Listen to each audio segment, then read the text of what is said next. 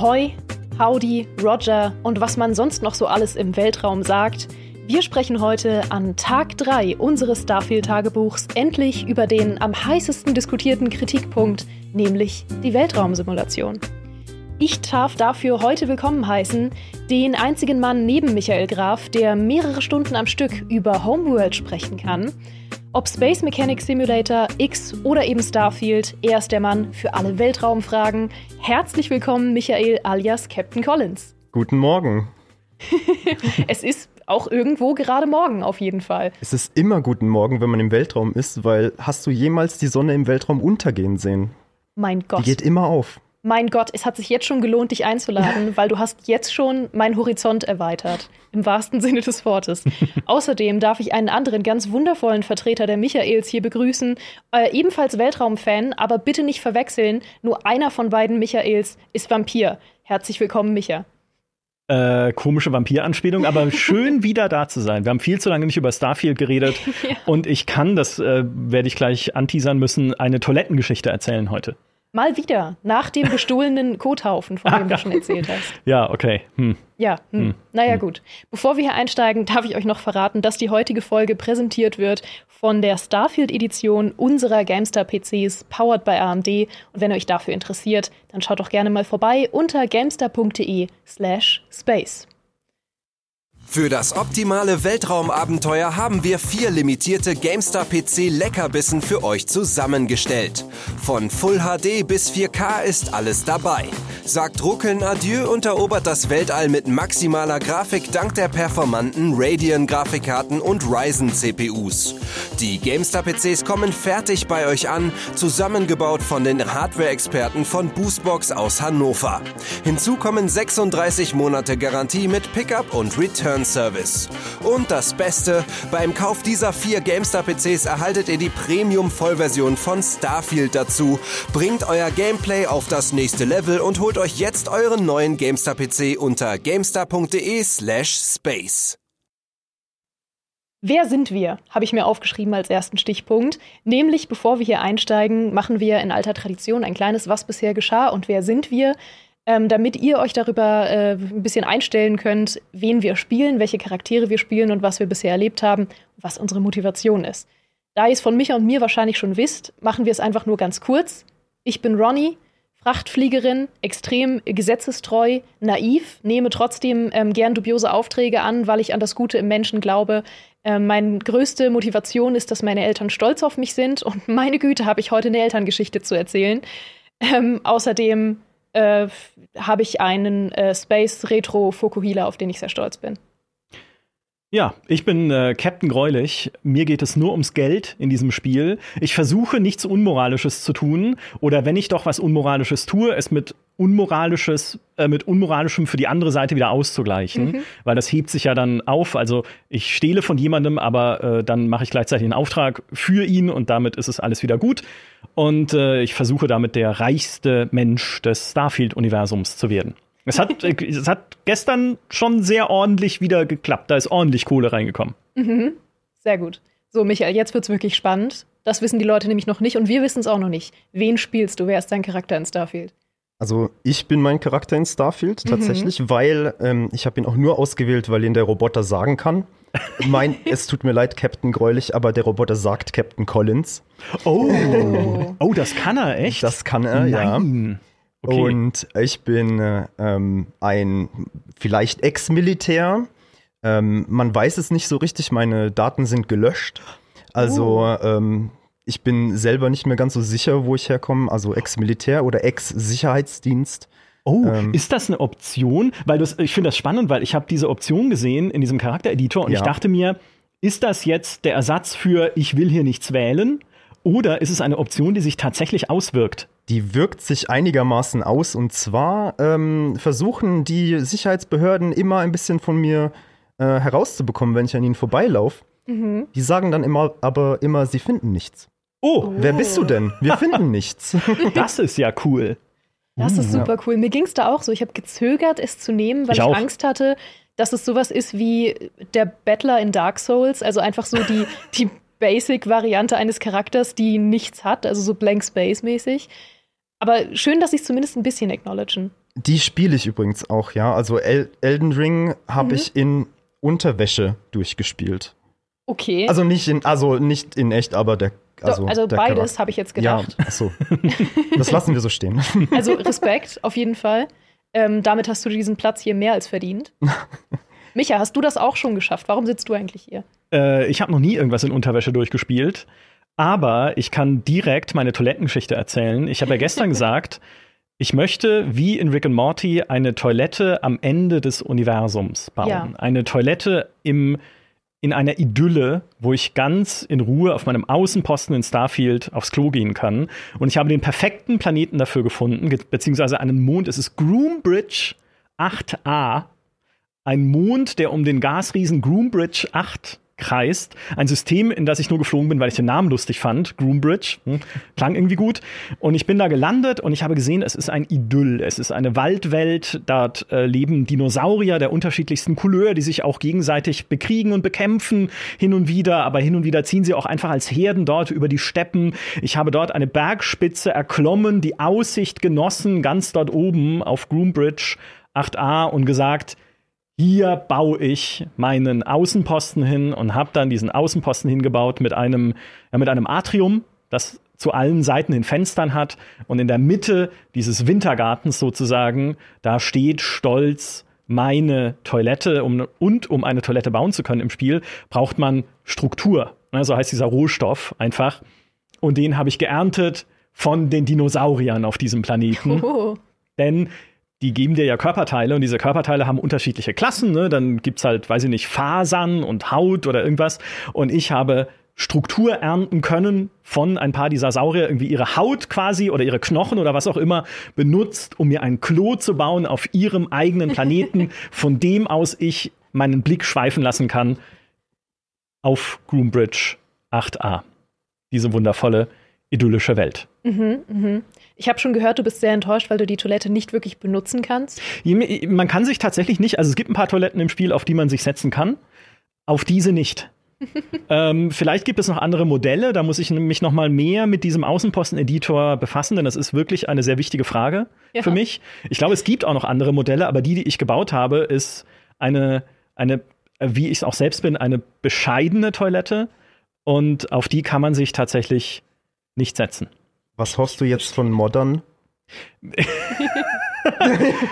hm, guter Punkt eigentlich. Ne? Ja. Also, hm, ja. Ähm, ja, vielleicht gibt es da mal eine Survival-Mod, um das jetzt nicht zu, um da nicht zu sehr ins Detail zu gehen, mhm. aber mal gucken, was noch passiert, um Himmels Willen. Nein, ich fand es einfach, ich habe äh, ich hab mir von Anfang an vorgenommen, mich einfach nicht groß mit diesem Außenpostensystem zu beschäftigen, weil ich das ganze Crafting nicht so befriedigend finde im Spiel mit Waffenmods und Kleidungsmods mhm. und so. Es ergibt alles Sinn, ne? Es ist total sinnvoll, irgendwie einen Schalldämpfer an die Waffe zu machen, wenn man schleichen möchte, ein besseres Visier an die Waffe zu machen, um besser zielen zu können, ihre Präzision zu erhöhen und sowas. Das sind alles schon sinnige Dinge und für Leute, die gerne craften und die sich gerne damit beschäftigen, ist es sicher auch eine tolle Sache. Aber für mich sind die Stärken des Spiels andere, über die wir gestern ja auch schon viel geredet haben, die Geschichten zu erleben, äh, irgendwie auch eigene Geschichten zu schreiben. Und ich dachte mir, dieses ganze, ja, du kannst Außenposten bauen, damit sie Rohstoffe für dich abbauen auf den Planeten. Dann ist dieser Außenposten irgendwie meine Titanmine, denn ich brauche Titan, um irgendwie noch bessere Waffenmods oder solche Sachen craften zu können. Ist mir alles egal, will ich nicht, kaufe ich mir, wenn ich es brauche. Aber dann kam mir eben diese Idee mit der Toilette am Ende des Universums und ich dachte mir, das ist es mir wert, einfach einen Außenposten zu bauen, nur um das umzusetzen. Das ist das bisschen Rollenspiel, was ich dann mache. Mhm. Perfekt. Wo wir gerade schon dabei bin, äh, sind so, so, lose Enden zu verknüpfen. Ähm, du hast jetzt die, das lose Ende der ähm, ewig währenden Toilettengeschichten verknüpft, weil du in jeder Folge eine mitbringen musst eigentlich. Ja, das stimmt. Ähm, und ich weiß, dass ihr beide gleich richtig, richtig professionell abnörden werdet über den Weltraumfaktor von Starfield. Und bevor wir da einsteigen, muss ich noch ein loses Ende verknüpfen aus dem Tagebuch. Es ist ein Drama in drei Akten. Akt 1, wie ich erzählte, dass meine Eltern mir auf meiner Arbeitsstelle bei Constellation auflauerten, um meine Kollegen kennenzulernen, Kekse zu verteilen und mir zu sagen, dass sie stolz auf mich sind. Akt 2, wie Valentin von den Rocket Beans erzählte, dass er seine Eltern plötzlich im Zoo hinter sich stehen hatte und gesagt hat, oh Mensch, Was macht ihr denn hier am anderen Ende des Universums? Akt 3, Punkt 1. Wie Micha daraufhin aus Spaß meinte, hahaha, weißt du, was witzig wäre, wenn man seine Eltern auch in einem verruchten Nachtclub treffen könnte? Akt 3.2. Ich spiele gestern Abend Starfield, denke mir, ach schön, jetzt habe ich gerade nichts zu tun, ich habe gerade keine Quest aktiv. Ich würde gern, bevor ich die nächste Sache anfange, auf Neon in einen erotischen Tanzclub gehen. Klar. Um mir auch mal was zu gönnen. Ja. Bin in diesen erotischen Tanzclub gegangen, hatte eine gute Zeit, höre plötzlich aus der Ecke des Clubs eine mir bekannte Stimme, die sagt, schau jetzt nicht hin, schau nicht hin. Oh Gott, dreh dich nicht um, dreh dich nicht um. Oh mein Gott, das passiert gerade wirklich. Bitte dreh dich nicht um. Es ist die Stimme meines Vaters. Au, wow. ich trete auf meinen Vater zu, entdecke auch meine Mutter bei ihm. Beiden ist es furchtbar unangenehm. Ich sag, Mensch, Mama, Papa, was macht ihr denn hier? In einem anderen Sternensystem als in dem, in dem ihr wohnt. An genau diesem Tag. Was für ein unglücklicher Zufall. Beide sagen, ja Mensch, nun, ähm, wir wollten uns einen schönen Abend machen. Und, und du so, Schatz. Und ich hatte zwei Optionen. Ich konnte sagen, im Gegensatz zu euch bin ich beruflich hier. Oder ich konnte sagen, ich bin hier, um mal so richtig die Sau rauszulassen. ich habe mich für die Wahrheit entschieden, denn ich war ja nicht beruflich da. Ach so. Ähm, okay. Und äh, mein Vater hat daraufhin erzählt, ja, wir sind ja jetzt im Ruhestand, mein Gott, wir wollten uns auch mal einen schönen Abend gönnen. Ich weiß jetzt auch nicht, was ich sagen soll. Ähm, ich habe das Ganze mit Humor genommen. Äh, plötzlich kam mir aber ein furchtbarer Gedanke und ich habe gefragt, ähm, Entschuldigung, ihr habt jetzt aber nicht vor, hier Aurora zu nehmen, oder? Also die Droge auf Neon. Oh mein Gott, das habe ich ja gestern auch noch gesagt. Ein Das bisschen hast du Aurora ja für auch Mama. noch gesagt. Ja, und ich wusste das nicht. Ich wusste nicht, dass es geht. Natürlich wusstest du das nicht. Du hast einfach nur eine Vorahnung gehabt. Und ich frage, ihr habt jetzt aber nicht vor, Aurora zu nehmen, oder? Und mein Vater, nein, nein, keine Sorge. Und meine Mutter, also wahrscheinlich nicht. Und ich Nein. wusste es. Ich sage gestern noch, meine Mutter ist das Partytier. Meine Mutter ist diejenige, die meinen Vater mitschleppt in diesen Stripclub und dann sich Partydrogen einschmeißt. Ich hab's dir gesagt. Und es ist genau das passiert. Und ich kann es immer noch nicht fassen. Es Wie- war unangenehm für alle Beteiligten und gleichzeitig fantastisch. Und es war der letzte Ort in ganz Starfield, an dem ich eigentlich meine Eltern treffen wollte. Großartig. Großartig. großartig. Hast du Eltern? Also im, im Spiel jetzt, äh, im echten Leben schon. Ich habe beides. Okay. Ich habe gehört, diese Runde ist ähm, sehr elternlastig. Mhm.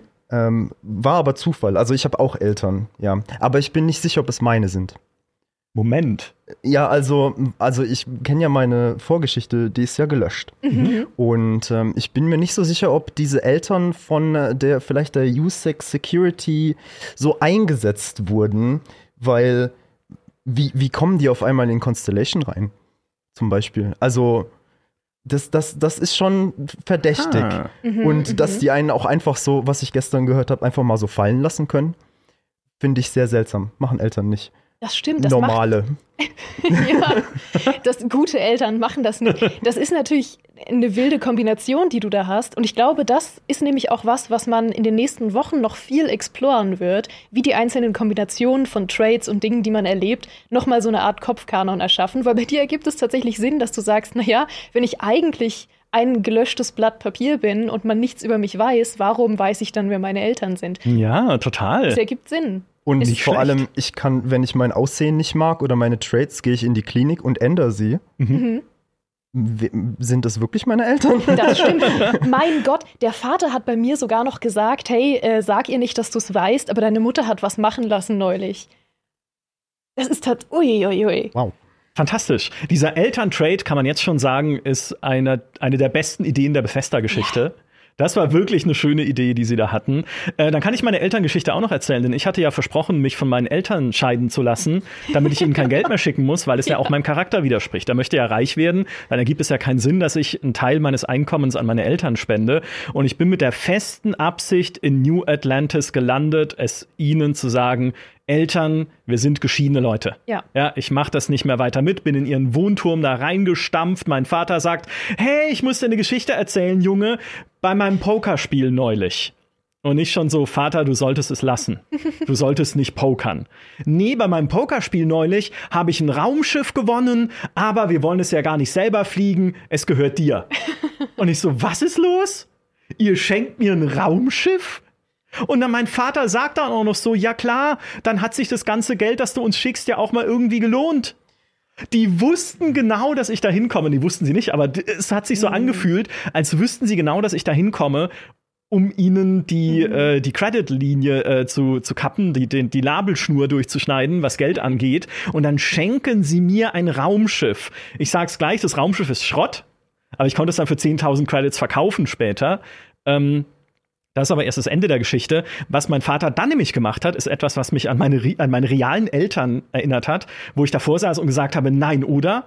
Denn es ist äh, kein Witz, wirklich so, immer wenn ich zu meinen Eltern nach Hause komme, gibt's da Hackbraten, weil das ist das Gericht von meiner Mutter, das ich einfach aus Kindheitstagen am liebsten mag. Mhm. Und sie weiß, immer wenn ich komme, möchte ich das. Und dann sagt mein Vater zu mir, hey, erinnerst du dich noch an das Hackbratenrezept deines Großvaters? Äh, nee, du, wir werden es jetzt nicht kochen, aber ich erkläre es dir und mhm. äh, geb's dir. Ich weiß nicht, ob man es tatsächlich nachkochen kann. Ich kann selber nicht kochen im Spiel, aber Ausgerechnet Hackbraten. Von allen Gerichten, die möglich gewesen wären, ausgerechnet Hackbraten, wie bei meinen echten Eltern. Und dann war ich an so einem Punkt, dass ich mir dachte, jetzt kann ich nicht mehr sagen, ich schicke euch kein Geld mehr, ihr Idioten. Es geht einfach nicht mehr. Dann quatsche ich meine Mutter an und meine Mutter sagt, hey, weißt du übrigens, dass deine Großmutter, und ich sage nicht genau was, denn das wäre ein Spoiler, XY war, oh, hier ist ihr Raumanzug aus dieser Zeit, als sie das gemacht hat, und ihr Helm, den hat sie dir vermacht. Und dann schenken sie mir auch noch Ausrüstung. Die ist auch nicht sonderlich gut. Die habe ich jetzt im Raumschiff eingelagert, werde sie aber auch nie verkaufen. Also sie schenken mir ein Raumschiff, sie geben mir ein Hackbratenrezept und sie schenken, schenken mir einen Raumanzug und einen Helm. Ich konnte sie nicht mehr dann äh, irgendwie äh, einfach seelenlos, äh, herzlos von mir stoßen. Es oh, ging einfach nicht. Diese verdammten Eltern. Und dann habe ich mir das Raumschiff angeguckt äh, und da habe mir gedacht, ui, ganz schöne Schrottkiste. Aber hey, probieren wir es mal aus. Ne? Probieren wir es einfach mal aus. Äh, bin ins Weltra Weltall gestartet ähm, und habe mich auch in diesem Raumschiff umgeschaut. Also bin mal reinge reingestiegen. Und in diesem Raumschiff sind Kisten mit Waffen. Wo ich mir denke, mit wem spielt mein Vater denn Poker, um ein Raumschiff voller Knarren zu gewinnen. Also auch da wieder so ein bisschen, ne? Also mhm. ist das wirklich mein Vater? Sind es doch irgendwie zwielichtige Geschäfte, die er da macht oder diese mhm. Pokerrunden mindestens, mit denen er da sitzt? Ja, sind Waffenkoffer in diesem Schiff, die ich dann ausgeräumt habe. Und dann habe ich dieses Schiff genommen und bin zum nächstmöglichen Hotspot geflogen. Im Alpha Centauri-System war einer aufgetaucht. So ein Weltraum-Hotspot, die ist ja manchmal platziert, wenn du in ein System fliegst, von einer äh, Raumstation, die besetzt war von ähm, auch wieder, nee, Söldnern, glaube ich, von Ecliptic, von diesen Ecliptic-Söldnern. Es war so eine Forschungsstation, die einfach, äh, wo sie die Leute umgebracht hatten. Und dann habe ich mich da durchgeschossen und habe diese Station befreit. Kannst auch irgendwie die E-Mails nochmal nachlesen, dass die irgendwie bei der Sicherheit gespart haben auf dieser Station. Und ja, schon sind die Söldner da und überfallen sie. Ja, blöd gelaufen. Ähm, das war dann mein Abenteuer mit diesem Schiff. Und dann dachte ich mir, es gibt ja noch diese Piratenquest, von der ich gestern erzählt hatte, die ich nicht schaffe, weil mein Schiff, die USS Fatbear, ist zu schwach. Ja? Und ähm, dann habe ich gedacht, okay, probier es mal mit dem Schiff.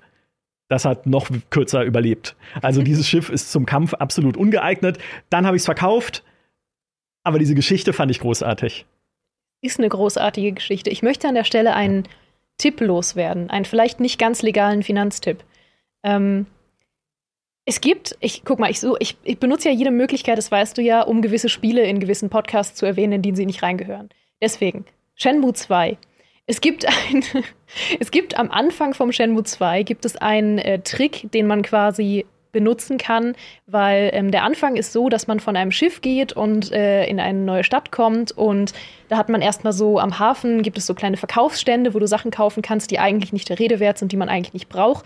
Kurz danach wirst du aber in der Story überfallen und verlierst dein Geld. Mhm. Und es gibt einen Trick, den Leute, die das Spiel halt kennen, gerne benutzen, nämlich an einem dieser Verkaufsstände einfach ihr komplettes Geld auszugeben für so äh, SIP-Feuerzeuge. und dann haben sie die Taschen voll mit Feuerzeugen und dann kann ihnen nichts mehr geklaut werden und dann können sie die Feuerzeuge später wieder verkaufen. Ist immer noch ein großes Verlustgeschäft, aber sie haben immerhin ein bisschen Geld später. Das heißt, ich sage nur, wenn du am Ende des Monats nicht mehr so viel Geld über hättest, weil du, sagen wir, in Mikroskope investiert hättest, mhm, mhm müsstest du deinen Eltern auch weniger zahlen. Das stimmt, das stimmt. Das ist ja wie so, wenn man im öffentlichen Dienst große Budgets verwaltet, musst du am Ende des Jahres noch all dein Geld ausgeben, sonst kriegst du weniger im nächsten Jahr. Ja. Ungefähr so ist es da auch. Ne? Ich muss Richtig. all mein Geld noch loswerden, damit ich prozentual weniger an meine Eltern schicken muss. ist eigentlich korrekt. Muss ich mir doch mal. Jetzt habe ich leider zu viel Geld, weil ich habe diese Piratenquest durchgespielt, jetzt endlich. Ich habe mein, die Fettbär habe ich aufgerüstet, nochmal auf der Daimos Raumstation mit diesem äh, Raumschiff verbessern Button im Schiffseditor, wo man dann gezielt die Waffen irgendwie noch mal upgraden kann. Das habe ich gemacht, habe diese letzte Raumschlacht bestanden, habe das letzte Gefecht gegen die Crimson Fleet bestanden. Möchte nicht spoilern, wie genau es ablief. Auf jeden Fall hat mich dafür die, das UC Systef, das Militär der United Colonies, mit Geld überschüttet. Ich bin jetzt absolut irrsinnig reich. Aber jetzt müsste ich ja meine Eltern noch mehr schicken. Mhm. Das heißt, ich muss ganz schnell diese Kohle loswerden, wahrscheinlich dann für ein größeres Raumschiff. Ja, weil mhm. ansonsten mhm. weißt du, wofür sie es benutzen. Ich möchte es nicht sagen, aber Blackjack und ja. Frauen. Ja. Und Aurora. ja. ja. Und wir haben wahrscheinlich noch nicht alles gesehen. Wir haben wahrscheinlich noch, das ist die Spitze des Eisbergs, ja. dass äh, meine Eltern in dem erotischen Tanzlokal sitzen. so, Captain Michael. Ähm, ich habe ja festgelegt, wir nennen dich Captain Michael, um dich zu unterscheiden von Micha. Ja. Du bist Lord Micha. Lord Michael. Weil, wegen Vampir. ähm, Captain Michael, was Graf ist deine... Michael hättest du eigentlich sagen müssen. ah. Graf von Gemstein. Ja. naja, ähm, ich wollte fragen, was ist deine letzte Geschichte, die du gerade erlebt hast? Wo in deiner Story, in deiner persönlichen Story bist du gerade? Ich habe was äh, mitgebracht, was mir total zufällig passiert ist, was jedem passieren kann. Mhm aber so, so, so traurig auch war. Also ich weiß nicht, ob ihr das kennt, wenn ihr manchmal irgendwo landet, landen mit euch andere Raumschiffe. Mhm. mhm.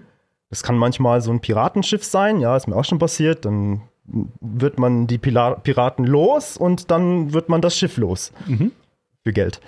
Und, und mir ist aber passiert, ich habe ein, ein Schiff gesehen, ähm, das ist mit Siedlern angekommen. Und ähm, daraufhin wollte ich dieses Schiff klauen, das ging nicht. Gut, dachte ich mir, spreche ich mit den Siedlern. Dann gab es diesen Siedlerkapitän, der hat gesagt, ja, wir kommen jetzt leider nicht mehr weiter. Könntest du uns helfen äh, mit ähm, Reparaturen? Ich gesagt, ja, kann ich machen. Nach einiger Zeit Überlegung, weil ich mir dachte, oh Gott, mein Schiff ist 500 Meter weg, da muss ich ja laufen. Na gut, mache ich. und bin dann zu meinem Schiff zurückgelaufen habe diese Reparaturteile geholt und als ich mich umdrehe, fliegen schon Schüsse in die Luft. Oh. Kommt zurück zu dem, äh, zu dem Siedlerraumschiff, sehe schon den ersten Alien-Leichnam, sehe den zweiten Alien-Leichnam, ein paar Siedler rumspringen, aber den Kapitän nicht mehr. Oh. Den habe ich erst wieder mit dem Sensor gefunden, mit einem kleinen Totenkopf nebendran. und damit hat sich diese Siedlergeschichte leider erledigt. Als ich die anderen angesprochen habe, haben sie gesagt, ich glaube, wir sind hier gestrandet. Wir können unser Schiff nicht reparieren. Echt? Oh nein. Okay. Und damit war diese traurige Geschichte vorbei. Und seitdem, das hat mich so geprägt, ich laufe jetzt mit Schiffsreparaturteilen in meinem Inventar herum, weil ich sowas nicht wieder erleben will. das ist ja tragisch. Oh. Aber es ist natürlich auch cool, weil es ja genau dieses Emergent Storytelling ist, was man von so einem Bethesda-Spiel haben möchte. Ja. Ja. Ja, aber da sieht man auch wieder, wie verschiedene Charaktere ihr spielt. Du, Michael, sagst, das hat mich so verletzt, ich möchte jetzt immer Leuten helfen und möchte immer die passenden Reparaturteile dabei haben. Und du, Micha, sagst, ist doch aber auch mega cool. Ja, ist, ist ja mega cool, dass der von einem Alien gefressen wurde. Ne? Mehr Geld für mich, kann man die verkaufen, die Teile? Ja. ja, aber ich muss dazu sagen, trotz meiner vielleicht Militärausbildung und vielleicht Eltern bin ich ja auch noch empathisch. Also mhm. ähm, ah. ich, ich, mir, mich interessiert, was andere von mir denken. Und das war auch ein ganz schlimmer Moment für mich, als ähm, ich dann irgendwann am Anfang diesen Roboter unbedingt loswerden wollte, weil der immer vor mir stand. Das war schlimm. Und dann habe ich diesen Roboter gegen Sarah ausgetauscht. Und Sarah hat so gar nicht äh, mit mir funktioniert, weil mhm. alles, was ich getan habe, mochte sie nicht. Mhm. Und deswegen habe ich immer Nachteile bekommen. So, Oh, du hast was geklaut, das mag ich nicht. Oh, du hast jemanden umgebracht, das mag ich nicht. Ja, was magst du denn? Oh, das ist auch so heuchlerisch, ne? Das möchte ich mal loswerden. Sarah ist diejenige, die einem am Anfang sagt bei Constellation, mir ist komplett egal, was du machst. Alles cool, wir sind hier alles keine Unschuldslämmer. Ähm, Hauptsache, du hetzt irgendwie jetzt nicht die UC Security auf uns, aber solange alles gut ist, so interessiert mich gar nicht, was du da draußen machst. Wir haben alle unsere Mittel. Und ich als rechtschaffende Frachtfliegerin Ronnie mit Fukuhila habe gesagt, was? Also das könnt ihr doch nicht machen. So eine Gesellschaft wie ihr, ihr braucht doch Regeln. Oder war Sarah so, wow, okay, du bist ja mega spießig. Und jetzt nimmt man sie mit und alles, was man macht, findet sie furchtbar. Unglaublich. Ja. So heuchlerisch. Deswegen gehe ich nicht zur Constellation. Ne? Deswegen habe ich keine realen menschlichen Freunde. Ich habe den Roboter, aber der ist nicht mein Freund, der ist mein Eigentum. Sagt er auch selbst, ich gehöre jetzt Ihnen, Sir. Und dann sage ich, mhm. gut, äh, dann ist es so. Äh, und ich habe Angestellte. Ich habe inzwischen zwei Angestellte, nicht nur Gideon, meinen allerbesten Freund, sondern auch Danny, meine beste Freundin, die ich nur mitgenommen habe. Die hat eigentlich, ne, die ist ein Crewmitglied, beziehungsweise man kann sie anheuern als Crewmitglied auf Neon. Und sie hat Fähigkeiten, die ich nicht brauche.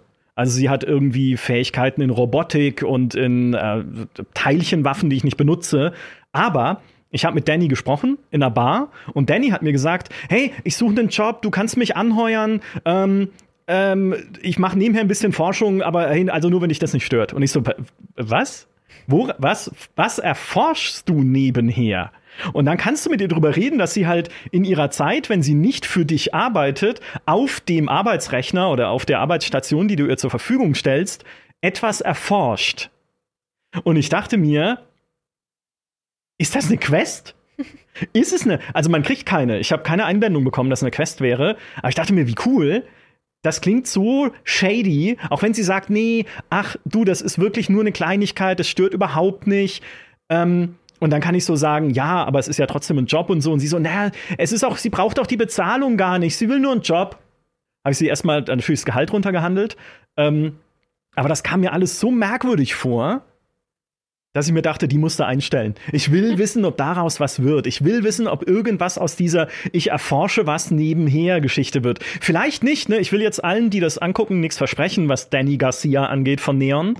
Aber es war schon so viel Kopfkino, was sie mir da so komisch erzählt hat in dieser Bar, dass ich mir dachte, willkommen an Bord. Du bist, du bist genau merkwürdig genug, um zu meiner Crew zu gehören. also für mich zu arbeiten. Ja. ja. Es ist eine wunderschöne Überleitung, gleich in unser Space-Thema rüber zu gleiten, dass wir einmal kurz teilen, wen wir mit an Bord haben.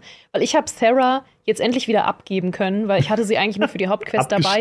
Ja, ja. Ich habe sie, ich habe ihr schon dreimal gesagt, Sarah, äh, ich glaube, wir können auch wieder getrennte Wege gehen, aber sie sagt dann immer, so leicht wirst du mich nicht los. Und dann steht da immer, nee, du musst erst die Quest beenden, bevor sie gehen kann. Dann habe ich diese Quest also beendet, war nicht so aufregend, ist halt Main Quest Gedöns. Ähm, ist wirklich tatsächlich die Main Quest am Anfang ist sehr zäh leider. Mhm. Ähm, habe ich ein bisschen Mainquest-Gedöns gemacht und dann sind wir wieder zurück zu Constellation und dann stand da tatsächlich die Anzeige, du kannst Sarah jetzt wieder bitten, deine Party zu verlassen. Und ich also, okay, sie wissen, dass ich sie nicht mag. ähm, habe ich gesagt, sie kann wieder gehen. Jetzt ist meine Crew natürlich der Adoring Fan der jeden Schritt, den ich mache, feiert. Einfach alles. Ich komme an Bord und er sagt, mein Gott, seht ihr heute wieder toll aus. Ich mache irgendwie einen Grafsprung und er sagt, wieder ein erfolgreicher Sprung. Ihr seid der Coolste. Und es ist so toll. Ich fühle mich so gefeiert.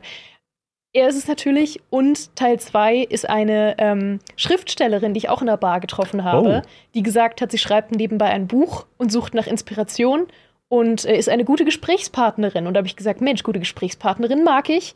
Und die ist jetzt auch dabei. Cool. Zu dem Adoring Fan, mhm. den habe ich auch. Ja? Aber, aber, das passt auch schon wieder in diese Geschichte rein. Weil ich habe den einmal getroffen. Mhm. Für eine Minute. Seitdem nie wieder. Ich fühle mich betrogen. Also ich Wirklich? weiß nicht, ob, ich, ob, ob der jetzt mich mag oder ob der mich nicht mag, ob der hinter der nächsten Ecke steht ich habe den seit Tagen nicht mehr gesehen. Okay. Der ist weg. Ich habe ihm gesagt, ja, nee, gerade passt nicht so. Mhm. Da hat er gesagt, er geht sich einen Kaffee holen. Und dann war's das. Ah. Das ist ja Der, super mysteriös. Ja. Es ist übrigens, Kaffee ist ein spannendes Stichwort, weil Kaffee und Tee sind in diesem Spiel ein sehr wichtiges Motiv.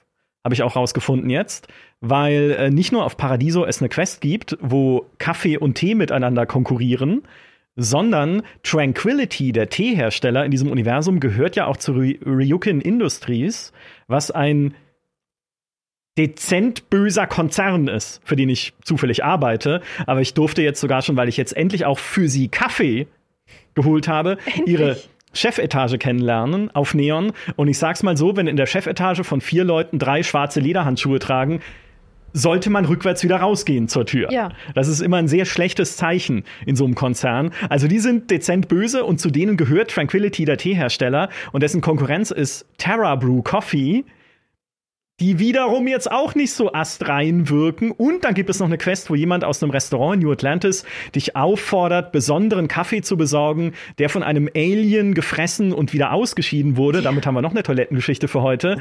Ähm, was scheinbar eine sehr gefährliche Mission ist.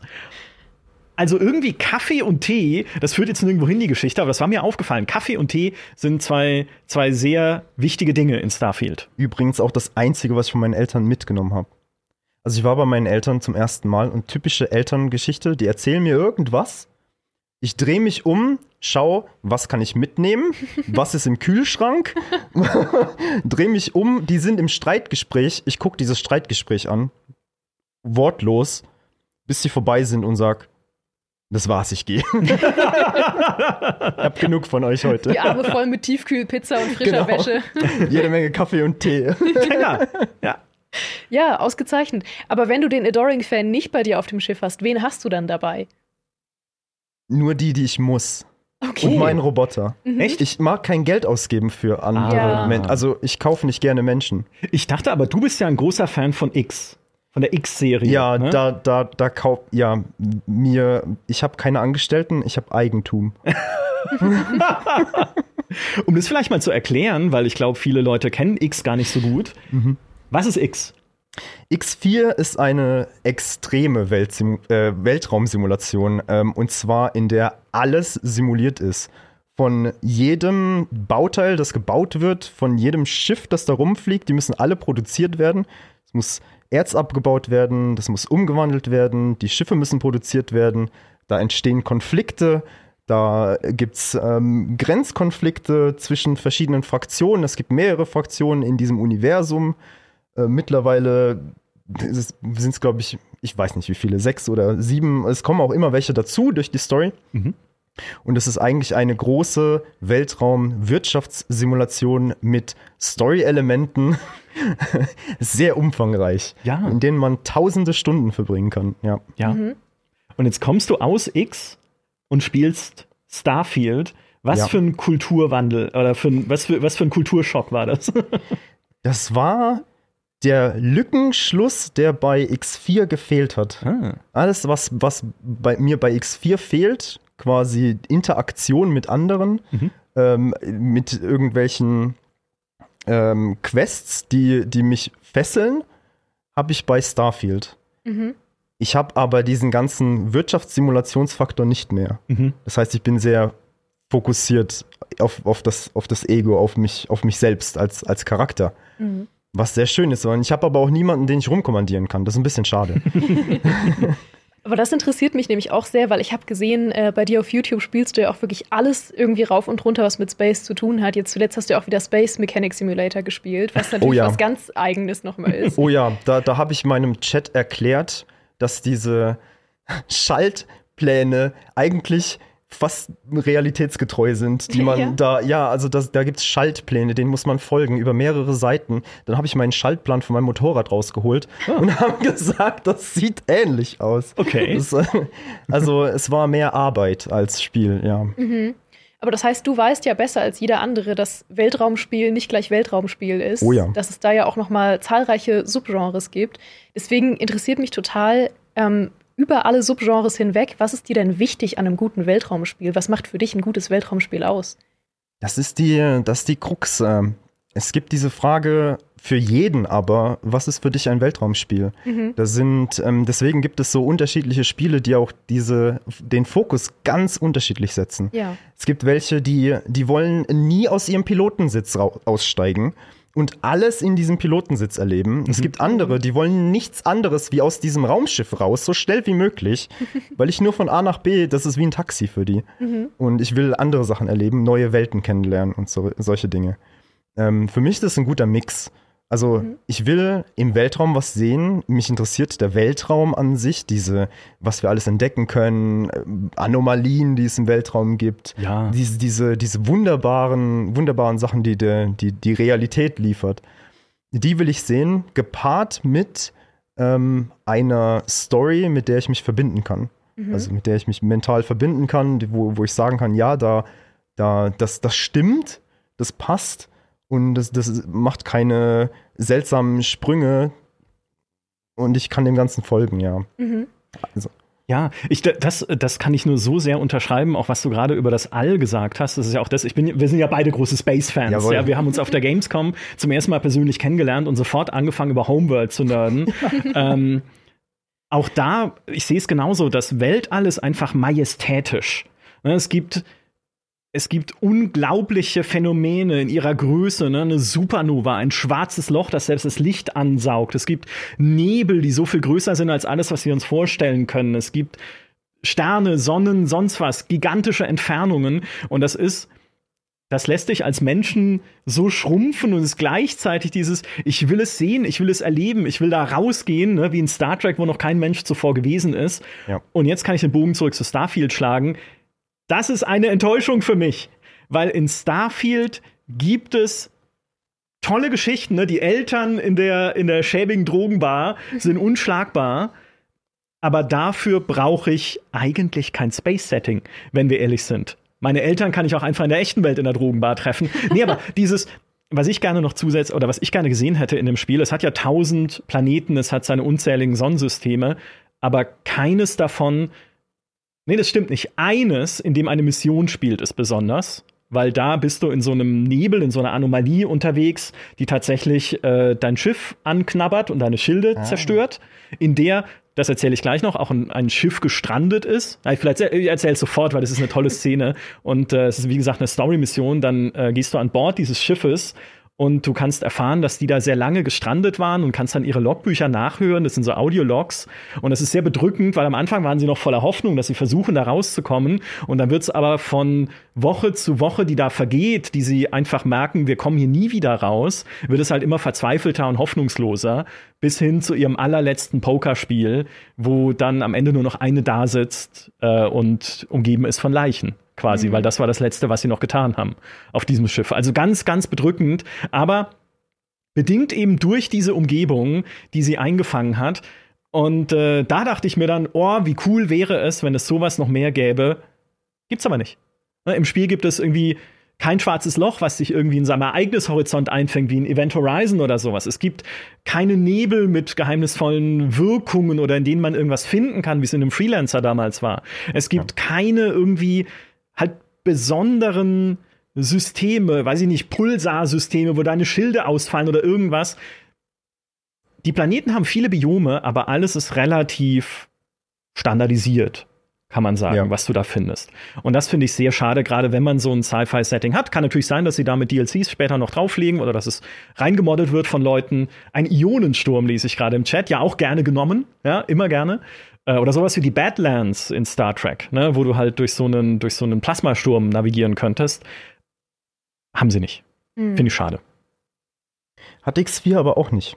Mensch. Also es gibt auch weitere Rollen, ja, es gibt Rollen, also es gibt äh, Weltraumspiele, die schon den Fokus darauf legen auch. Ähm, auch diese Simulationen, wo ich im, im Cockpit sitze, die, die spielen ja total auf diese Anomalien ab. Aber ich habe auch Weltraumspiele wie X4, da äh, bin ich die ganze Zeit mit meinem Wirtschaftsimperium beschäftigt. Ja. Und falls es mal eine Anomalie gibt, dann findet die im Hintergrund statt und ist mehr sowas wie der Background. Ja, dann habe ich mal einen Pulsar, der, der explodiert mal alle fünf Minuten und dann sehe ich das, aber ich kann nichts damit tun. Mhm. mhm. Aber für mich ist das auch ein Weltraumspiel. Also allein schon, dass ich das sehe, weil diese, diese Weiten sind, sind so unfassbar. Die, die Weiten und die, die Zeit, also Zeit und Weltraum ne, ist ja nochmal so ein Thema. Das ist einfach ähm, unfassbar ungreifbar. Ja. Das war sehr viel un. Äh, aber es ist, das Weltall ist halt un, ne? Das Ja, kann man, kann man so sagen. Universum. Universum. Universum, Ja, genau, genau. ja, sagt man ja auch.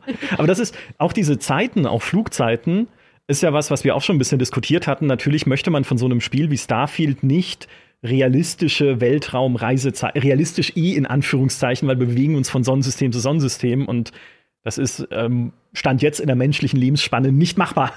Deswegen gibt's ja den Graph Drive, den sie dafür erfunden haben. Aber wenn ich mir sowas angucke wie Elite Dangerous, ne, wo man wirklich stundenlang von Welt zu Welt fliegen kann oder von Ziel zu Ziel fliegen kann, so lange, dass Elite Dangerous das eines von zwei Spielen ist in meinem ganzen Leben, bei denen ich jemals eingepennt bin am Bildschirm Wow. weil ich geflogen bin. Das zweite war Star Control 2, das habe ich auf der E3 gespielt, da war ich sehr müde. Star Control, tolles Spiel.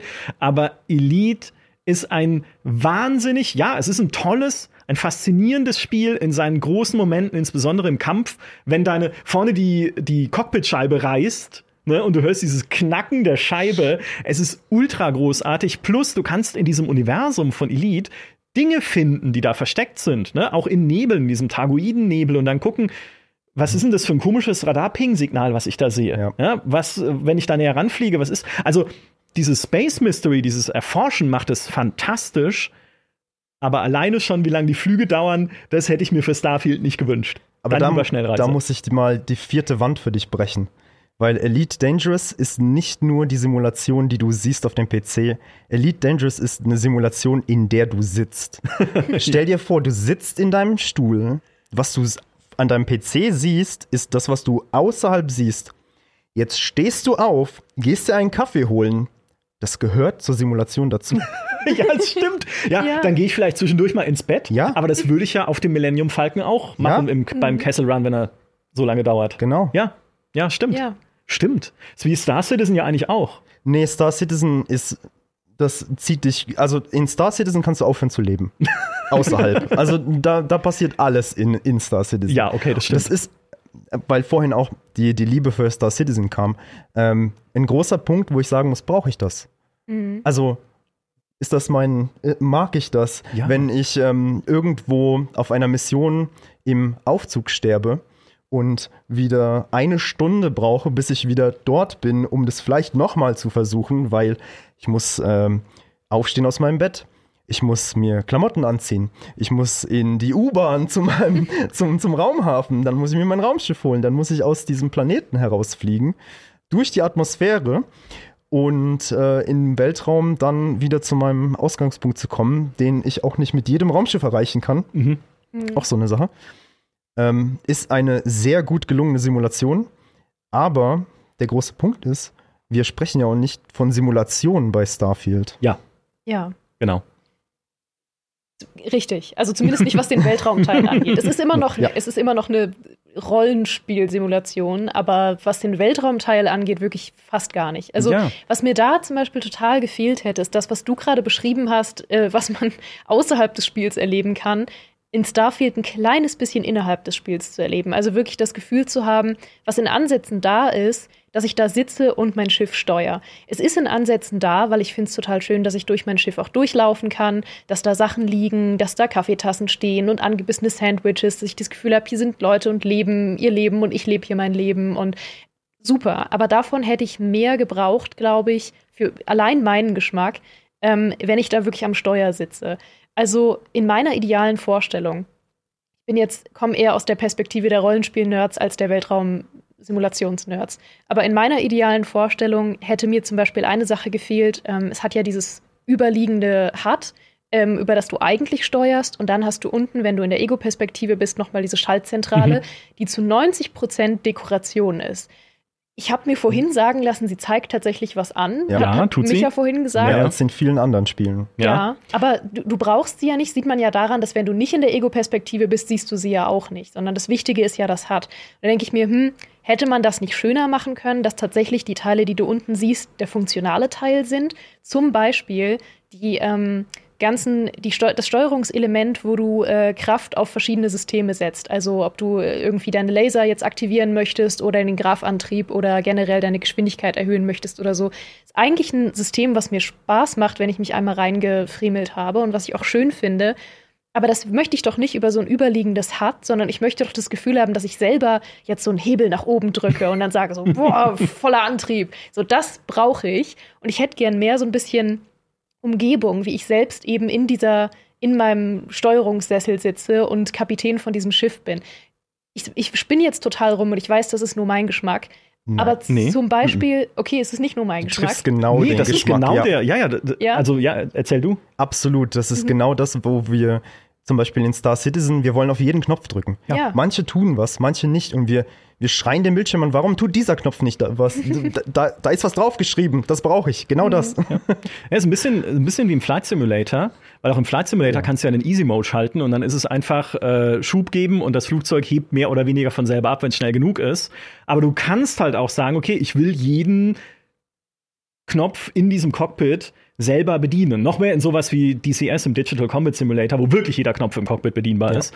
Ähm, und es wäre schön, wenn so ein Spiel, also klar, natürlich, man darf nicht zu viel Erwartungen und zu viele Wünsche in den Starfield jetzt reinladen, was das angeht.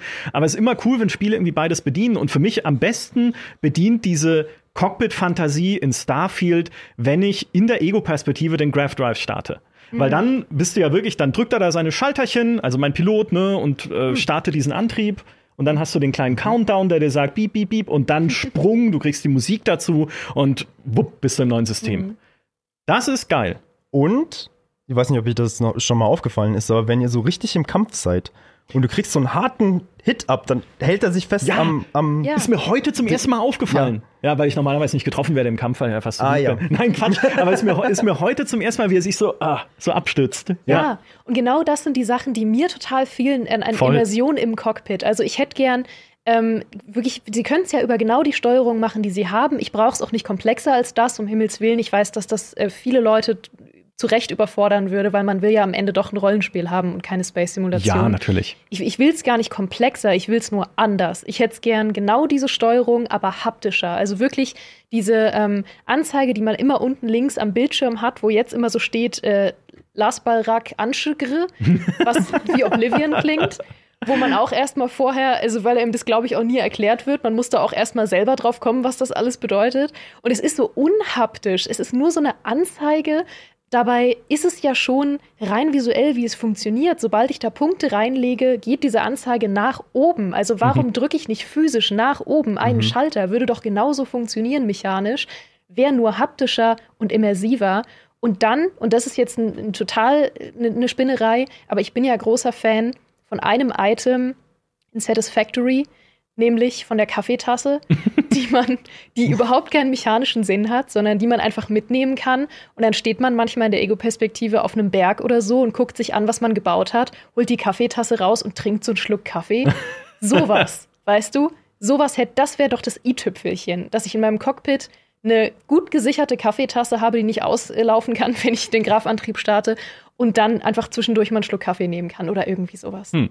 Auf meinem Schiff fällt ein Eimer rum. Ich weiß nicht, wo der herkommt, aber irgendwie liegt die ganze Zeit, liegt da ein Eimer rum und ich trete ihn auch die ganze Zeit rum. Der ist auch immer da, also so ja. viel zur Item-Persistenz irgendwie. äh, das ist auch kein, das ist nicht mein Objekt, den kann ich nicht aufnehmen. Äh, oder ein Item, das man ins Inventar aufnehmen kann, aber er liegt in meinem Schiff rum. Den das ist jetzt mein Eimer. Kann ich? Ja, ich kann ja. ihn in die Hand nehmen, aber ich kann ihn nicht genau. ins Inventar nehmen. Ja, genau, du kannst ihn hochnehmen, ja. wieso, ja. Und mhm. auf, auf deine Kaffeetasse, ähm, das werde ich morgen als allererstes probieren, mir eine Kaffeetasse auf mein, auf mein mhm. Pult zu legen. Das müsste gehen, ne? Das müsste gehen, weil es gibt auch, das habe ich gesehen, ich möchte aber nicht so viel spoilern, aber es gibt auch Helme mit verschiedenen Sachen auf diesen Helmen, mhm. die dann vor deinem Gesicht sind. Ah.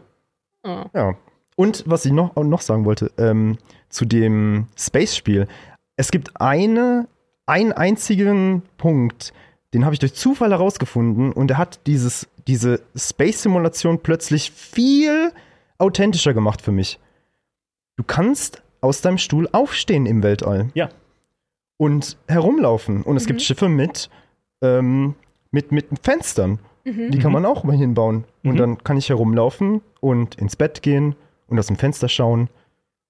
Und bin ja. plötzlich wie in Star. Also der einzige Punkt, der das jetzt von Star, äh, von Star Citizen unterscheidet, ist, dass ich einfach nicht währenddessen fliege und vielleicht aus dem Raumschiff gejietet werde, sondern ich bin da sicher.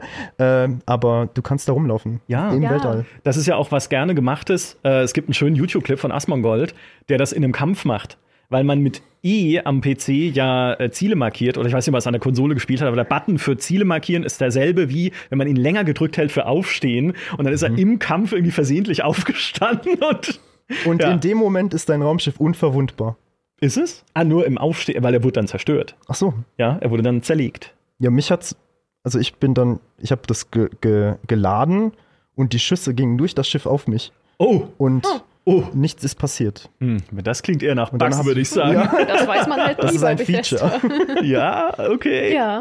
Und, und, genau das sind ja diese tollen Ansätze, die total da sind, Absolut, aber die man, ja. glaube ich, richtig leicht verpassen kann, wegen dieses schlechten Reisesystems, über das wir jetzt schon häufiger gesprochen haben, was natürlich auch zu Recht einer der größten Kritikpunkte ist, dass man selten die Motivation hat, wirklich aktiv organisch irgendwo hinzufliegen, weil man sowieso übers Menü dann wieder das Landen anwählen muss. Das heißt, wenn sie es einfach nur hingekriegt hätten, und ich, ich weiß leider wirklich nicht, was da die technische Limitierung war, dass es nicht funktioniert hat, dass Planeten, die du vor dir siehst im All, interaktiv sind und du von da aus sagen kannst, hier lande ich und dann wird die Landesequenz eingeleitet. Verstehe ich nicht, ich, da wird sicher eine technische Limitierung dahinter stecken, aber das hätte so viel verändert, weil dann hätte man die Motivation wirklich auch mal ähm, kürzere Strecken selber zurückzulegen, dann zu sehen, hey, ich kann hier aufstehen, rumlaufen, Sachen machen, ich funk vielleicht mal den da drüben an, ich entdecke irgendwas, ich raub den aus oder so. Da wäre die Motivation ja direkt viel, viel größer, all diese Sachen auch auszukosten, oder? Ja, also ich denke nicht, dass es eine technische Limitierung in dem Sinne ist. Es ist halt eine Interface-Limitierung, weil wenn du einen Planeten siehst aus der Entfernung, wie du ihn ja auch, wie du ihm begegnest in Starfield, dann kannst du ja gar nicht überall landen, weil du siehst ja nur eine Seite. Mhm. Und sie wollten natürlich eine, äh, irgendwie eine, eine, ein Interface haben, wo man ihn drehen kann, wo man dann auch wirklich den Landepunkt komplett in 3D irgendwie auswählen kann. Mhm. Aber sind halt, du merkst halt wirklich, das haben wir ja gestern auch schon besprochen, an jedem Eck einfach die Limitierungen über die Engine, die sie halt eingehen müssen, wenn sie ein Space Game machen, mhm. mit ihrer Creation Engine. Weil auch diese Weltraumabschnitte, in denen du dich bewegst, sind ja keine äh, Weltraumsimulationsabschnitte. Du kannst ja nicht auf den Planeten zufliegen, in dem Sinne, er ist immer gleich weit weg. Du kannst halt auf nähere Objekte zufliegen, wenn da irgendwie eine Raumstation ist oder wenn da Asteroiden sind, aber alles im Hintergrund ist halt Backdrop. Mhm. Ne? Und äh, kommt auch nicht näher. Du verglühst auch nicht in der Atmosphäre, wenn du irgendwie zu nah dran kommst oder sowas. Es geht einfach nicht. Mhm. Und das macht halt diese ganze, dieses, diesen ganzen Weltraum dann doch zu so einer, zu so einer Kulisse und zu so einer ja, ich weiß nicht, also wenn man sich durch das All von zum Beispiel von einem X4 bewegt, dann fühlt sich das einfach mehr an wie eine lebendige Welt. Habe ich eher so dieses Gefühl, weil natürlich ist da auch diese ganze Simulation dahinter, da ist Frachtverkehr da, da ist, ja. da werden ja dann sogar die Wirtschaftsketten im Hintergrund simuliert, wo welche Waren hin und her verschifft werden in diesem Universum. Plus du kannst ja. selber dann dein Unternehmen gründen und das auch selber machen, ja, diese ganzen äh, Logistiken und Sachen herstellen und sowas. Aber da ist einfach dieses, dieses Universum von Starfield fühlt sich einfach immer an wie, hier ist eine kleine Badewanne für dich, äh, spiel da ein bisschen mit deinen Schiffchen. Auch in Kämpfen sind ja selten mehr dann irgendwie als drei, vier Gegner.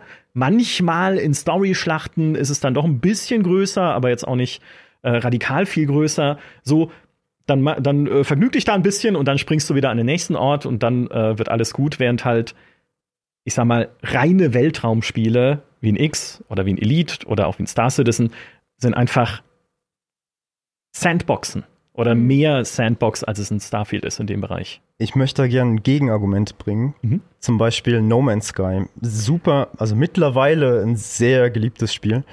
Ähm, macht ungefähr dasselbe wie Starfield. Es sieht aber anders aus. Ja. Mhm. Und zwar ersetzt No Man's Sky in, äh, in meiner Auffassung die Ladebildschirme durch interaktive Flugszenen. Mhm. Aus denen ich aber auch rausgerissen werden kann und dann passiert etwas auf sehr kleinem Raum, kleiner als in Starfield eigentlich. Mhm. Aber dadurch, weil ich sehe, dass etwas passiert, dass ich fliege, empfinde ich das gar nicht so. Ja. Mhm. Aber wenn ich jetzt die Flugsequenzen in No Man's Sky durch eine Cutscene ersetzen würde, hätte ich fast wahrscheinlich sogar noch kleinere Welten.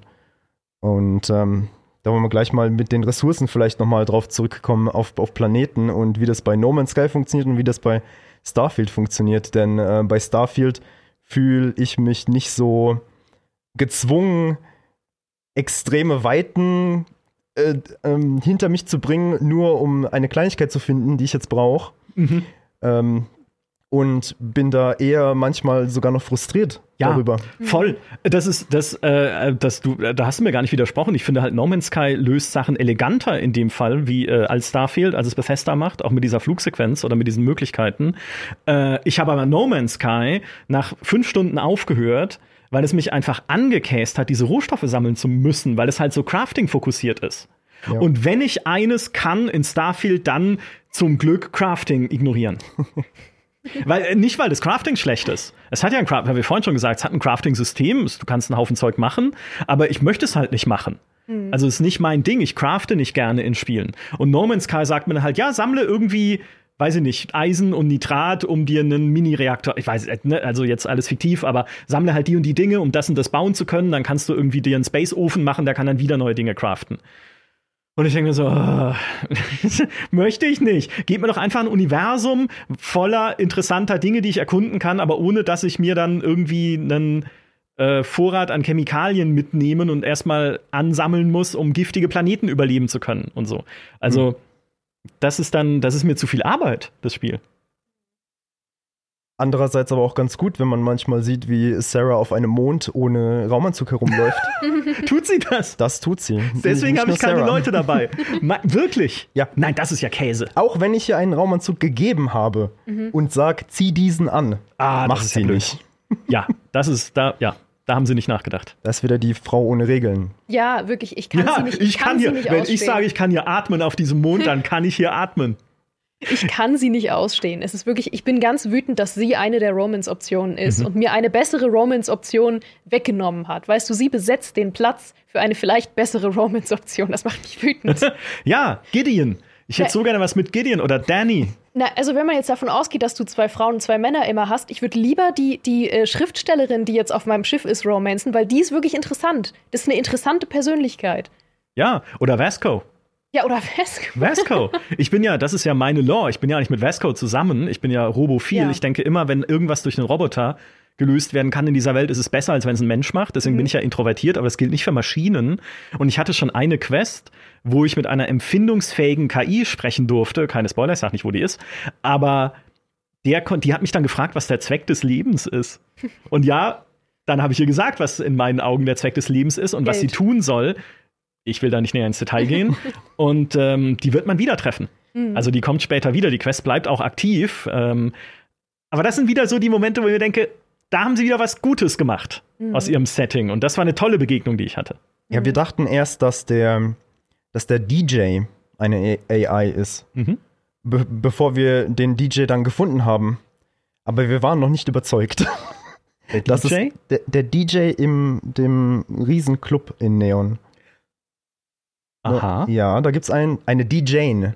Eine, eine DJ. Mhm. Ähm, man kriegt ein bisschen Backstory vom Barkeeper ähm, über diese DJ. Und wenn man die findet, ist die entweder auf dem Jahresvorrat Aurora oder eine AI. Also eins von beidem. okay. Oder beides. ich habe nicht mit ihr gesprochen. Ich war zu abgelenkt davon, dass meine Eltern auch da waren und eine gute Zeit hatten. Ja, ich wurde wegen Mordes gesucht. Also, ja, wir hatten ja, beide anderes Wir hatten alle irgendwie andere Sorgen in diesem Club. Ich habe getanzt. Ja, ja. Das, das ist das, wofür wir eigentlich auch gekommen sind, eventuell. Ich zumindest. Ähm, hab's dann aber gelassen. Mhm. Oh, das ist auch noch eine Sache. Ja, man hat gar nicht so richtig ähm, Emotionen, die man ausdrücken kann. Fällt mir jetzt mhm. gerade ein, wie bei anderen Rollenspielen, wo ich tanzen kann oder sowas. Ja, ist das was, was du gern, also was dir was bedeutet in so, auch vor allem Space-Simulationen oder Simulationen generell? So Selbstexpression? Selbst wenn ich allein bin, ja. Ja. Würde ich schon sagen. Ja, also ich suche immer diese Momente, um mich auszudrücken. und dann finde ich es aber auch ganz toll, dass man im, im Fotomodus sich aus, auch Posen geben kann. Mhm. Dann gibt es einmal ähm, auf einem anderen Planeten in so einer Hauptzentrale gibt es einen riesigen Godzilla oder sowas. Ich weiß nicht, der steht im Foyer und der macht irgendwie so diese Boxerpose habe mich daneben gestellt und auch eine Boxerpose gemacht und wir haben ein schönes Bodybuild. als, als Cover, als ein, ein Cover-Poster zusammen. Das war mhm. toll. Ich habe heute auch ein bisschen festgestellt, dass dieses, ähm, und dabei ist mir das eigentlich in anderen Bethesda-Spielen nie schwer gefallen, aber in Starfield ist es mir schwerer gefallen, diese Momente zu haben von, äh, man genießt einfach und man geht einfach mhm. ein bisschen durch, guckt einfach, was passiert, man verpasst vielleicht die Hälfte, aber dafür hat man einfach eine gute Zeit. Ich glaube, warum mir das schwerer gefallen ist in Starfield als bisherigen Spielen, ist, haben wir auch schon drüber gesprochen, die fehlende Umgebungskarte. Ähm, weil ich einfach nie genau weiß, äh, wie weit ein Level noch geht, äh, was da hinten ist, ob es sich lohnt, dahin zu gehen oder nicht. Das hat mich eine Zeit lang sehr nervös gemacht, weil ich dann immer überall hingehen wollte und gucken wollte, was jetzt in jeder Nische ist und was jeder NPC zu mir zu sagen hat. Hat mich total gestresst.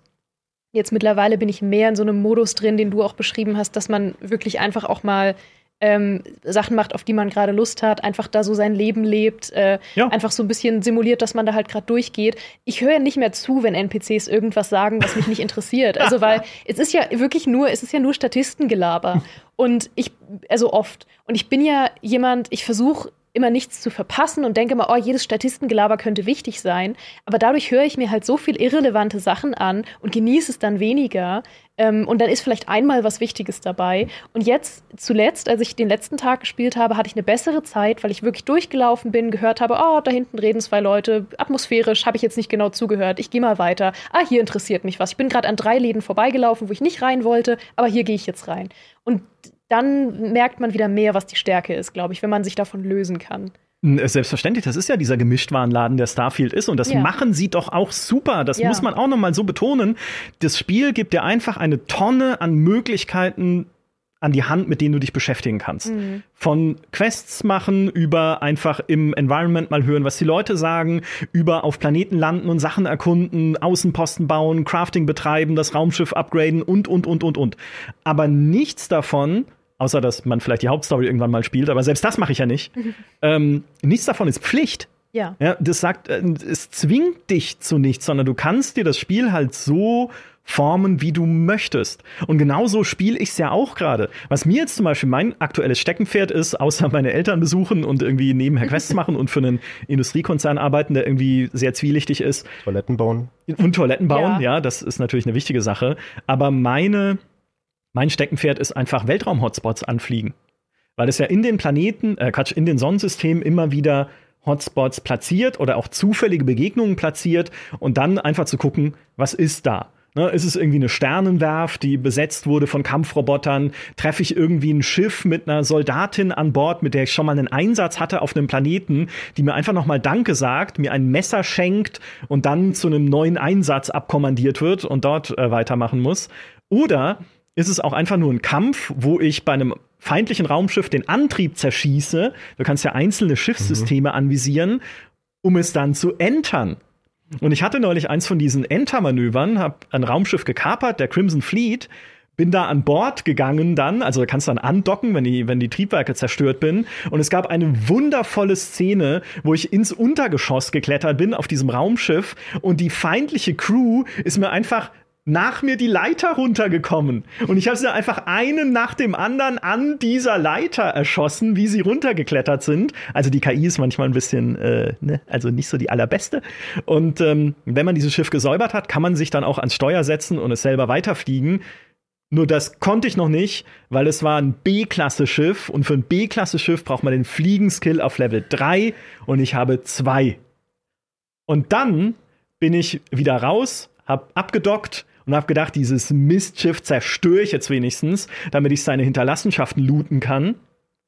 Lande auf irgendeinem anderen Planeten, mach da ein bisschen Erkundung, mach irgendwie äh, eine Location, weil ich mir dachte, hey, ist ein Eisplanet, war ich noch nicht, gucke ich mir mal an, was da ist. Dann bekomme ich da ein Level up und könnte den Fliegenskill auf drei steigern, mhm. aber jetzt habe ich es zerstört, das Schiff, das ich hätte kapern können. Schade, das nächste kommt bestimmt. Mhm. Kleiner Fun-Fact am Rande, der nichts damit zu tun hat, aber weil du sagtest, NPCs, äh, die dir im Kampf hinterherlaufen. Von mir laufen mittlerweile alle weg, weil ich bin jetzt zum Axtmörder mutiert. Ähm, ich habe eigentlich äh, hab ich eine Waffe gehabt, mit der ich ganz gern geschossen habe, aber irgendwann ging mir immer die Munition aus und man hat halt dieses Munitionssystem ist auch nicht ideal, weil du tatsächlich ja immer im Idealfall Gegner treffen musst, die eine ähnliche oder, oder den gleichen Waffentyp haben wie du, damit sie dann Munition droppen, damit die, dir nicht die Munition ausgeht. Finde ich nicht ideal. Ich bin da nicht so ein Fan von. Deswegen mir ist so oft die Munition ausgegangen, dass ich jetzt mit einer Axt kämpfe und wie ein wahnsinniger Axtmörder die ganze Zeit äh, mich durch Gegnermassen schnetzel und die ganze Zeit rufe Axtmörder unterwegs, auf äh, Axtmörder on the run. Mhm. Und ähm, mittlerweile gibt es einige NPCs, die dann panisch vor mir weglaufen. Einen habe ich sehr weit verfolgt durch eine Raumbasis und habe ihm dann eine Axt in den Rücken gejagt. Nur das als Fun Fact am Rand. Ich weiß nicht, ob das als Fun Fact zählt, aber doch schon. Es ist auf jeden Fall eine schöne Geschichte. Ja. Das ist ja das. Starfield ist ein Geschichtengenerator. Ja. ja, ist großartig. Deswegen machen wir das ja, was wir hier gerade auch machen. Ja. Weil es einfach so viele Geschichten gibt, die da entstehen, die man sich dann gerne gegenseitig erzählt. Richtig. Ja. Ich habe noch ein großes Interesse. Wir haben nämlich im Vorfeld zu diesem Talk gesprochen über ein Projekt, ähm, das ihr beide entdeckt habt, das Starfield recht ähnlich ist. Aber nur von einer Person entwickelt wird. Und ich würde wahnsinnig gern diesen Vergleich einmal noch aufmachen. Also erzählt gerne mal, was es dazu äh, zu erzählen gibt bisher. Ja, ähm, Rede ist von Spaceborne. Äh, Spaceborne ist ein Spiel bei, von einem Einzelentwickler, der sich zur Aufgabe gemacht hat, besser als Star Citizen zu sein. Sag, leg ich ihm jetzt einfach in den Mund, sagt er aber nicht so. ähm, und zwar war das, ist das immer noch in äh, Entwicklung. Man kann dort äh, Raumschiffe fliegen, man kann jederzeit aus dem Raumschiff aussteigen. Es gibt äh, unzählige Planeten, alles auch ähm, währenddessen generiert und äh, bietet auch Story-Elemente, Basenbau, ähm, bietet verschiedene Schiffe, die man kaufen kann und, und macht das Ganze einfach, einfach zugänglich. Mhm. Und ähm, ist wirklich ein, ein, ein sehr, sehr tolles Projekt. Das auch wirklich äh, dieses, die, Moment, da sind wir. genau, ähm, macht es ähnlich, ähm, wie wir auch schon besprochen haben, mit wie No Man's Sky, hat auch diese einzelnen kleinen Points of Interest, diese kleinen Punkte, in denen alles stattfindet. Aber äh, hat auch ein sehr schönes System, riesige Weiten ähm, hinter sich zu legen. Und zwar gibt es immer so ein, ein Hub-System, das haben, die haben den meisten Buchstaben. Und dann gibt es drumherum andere Systeme, die sind mit diesem Hub verbunden. Und das meiste, was ich machen muss, um an das Ende, andere Ende der Galaxis zu gelangen, sind drei Sprünge. Ich springe von meinem System ins Hub, in das andere Hub, in das andere System. Mhm. Mhm. Dauert nicht lange, kann ich aber nachvollziehen und macht das Universum wieder glaubhaft. Mhm. Das ja. ist ein schönes System, finde ich. Ja, sehr, sehr cool. Spaceborne 2 ist es, ne? Spaceborne 2, genau. ja, genau. Aktuell genau. im Early Access. Du hast den Early Access auch schon gespielt. Es ist ein bisschen, ja. also du hast auch ein Video für uns gemacht auf unserem GameStar YouTube-Kanal, genau. kann man sich anschauen. Ähm, und natürlich kann man es bei dir wahrscheinlich auch anschauen, denke ich. Euer Video? Nein, nein, nee, das also ist ja euer Video. Mehr, noch mehr Videos davon natürlich. Ja, äh, kann man, das kann man auch, ja. Genau. Aber ist es, also das ist schon noch sehr rough momentan im Early Access oder hast du das Gefühl, das ist schon echt ein also will nicht sagen, dass mit Starfield konkurrieren kann, aber es ist schon in einem guten Zustand. Das ist, äh, das ist sehr, das ist in gutem Zustand und ähm, dieser Einzelentwickler hat sich zur Aufgabe gemacht, das ganze Spiel jetzt schon zu vertonen, was ich super finde. Ähm, das ganze Spiel ist komplett vertont mit Text-to-Speech, mit verschiedenen Stimmen, mit verschiedener Tonlage, Emotionen und manchmal ist schon sehr witzig manchmal und hat letztens erst, ähm, ist aber leider wieder raus, auch ChatGPT eingeführt. Ich konnte mit meinem Schiff sprechen und das hat mir alles aus dem Spiel erklärt, was ich wollte. hat mir alles außerhalb des Spiels erklärt, was ich wollte. Hat mir vorgeschlagen, was ich heute Abend zu essen machen soll und äh, wie das Rezept geht. Mhm. Und das alles, während, während ich da. Großvaters Hackbraten. Ja. Ja. Zum Beispiel. Cool. Aber ChatGPT ist dann auch immer, äh, immer ein bisschen, äh, wie hast du so schön gesagt in dem Video, es lügt auch gerne mal, oh ja. wenn es halt irgendwie nicht ganz versteht, dass es äh, um den Kontext des Spiels geht, ja, ja. oder ähm, Dinge falsch versteht halt einfach. Ja. Mhm.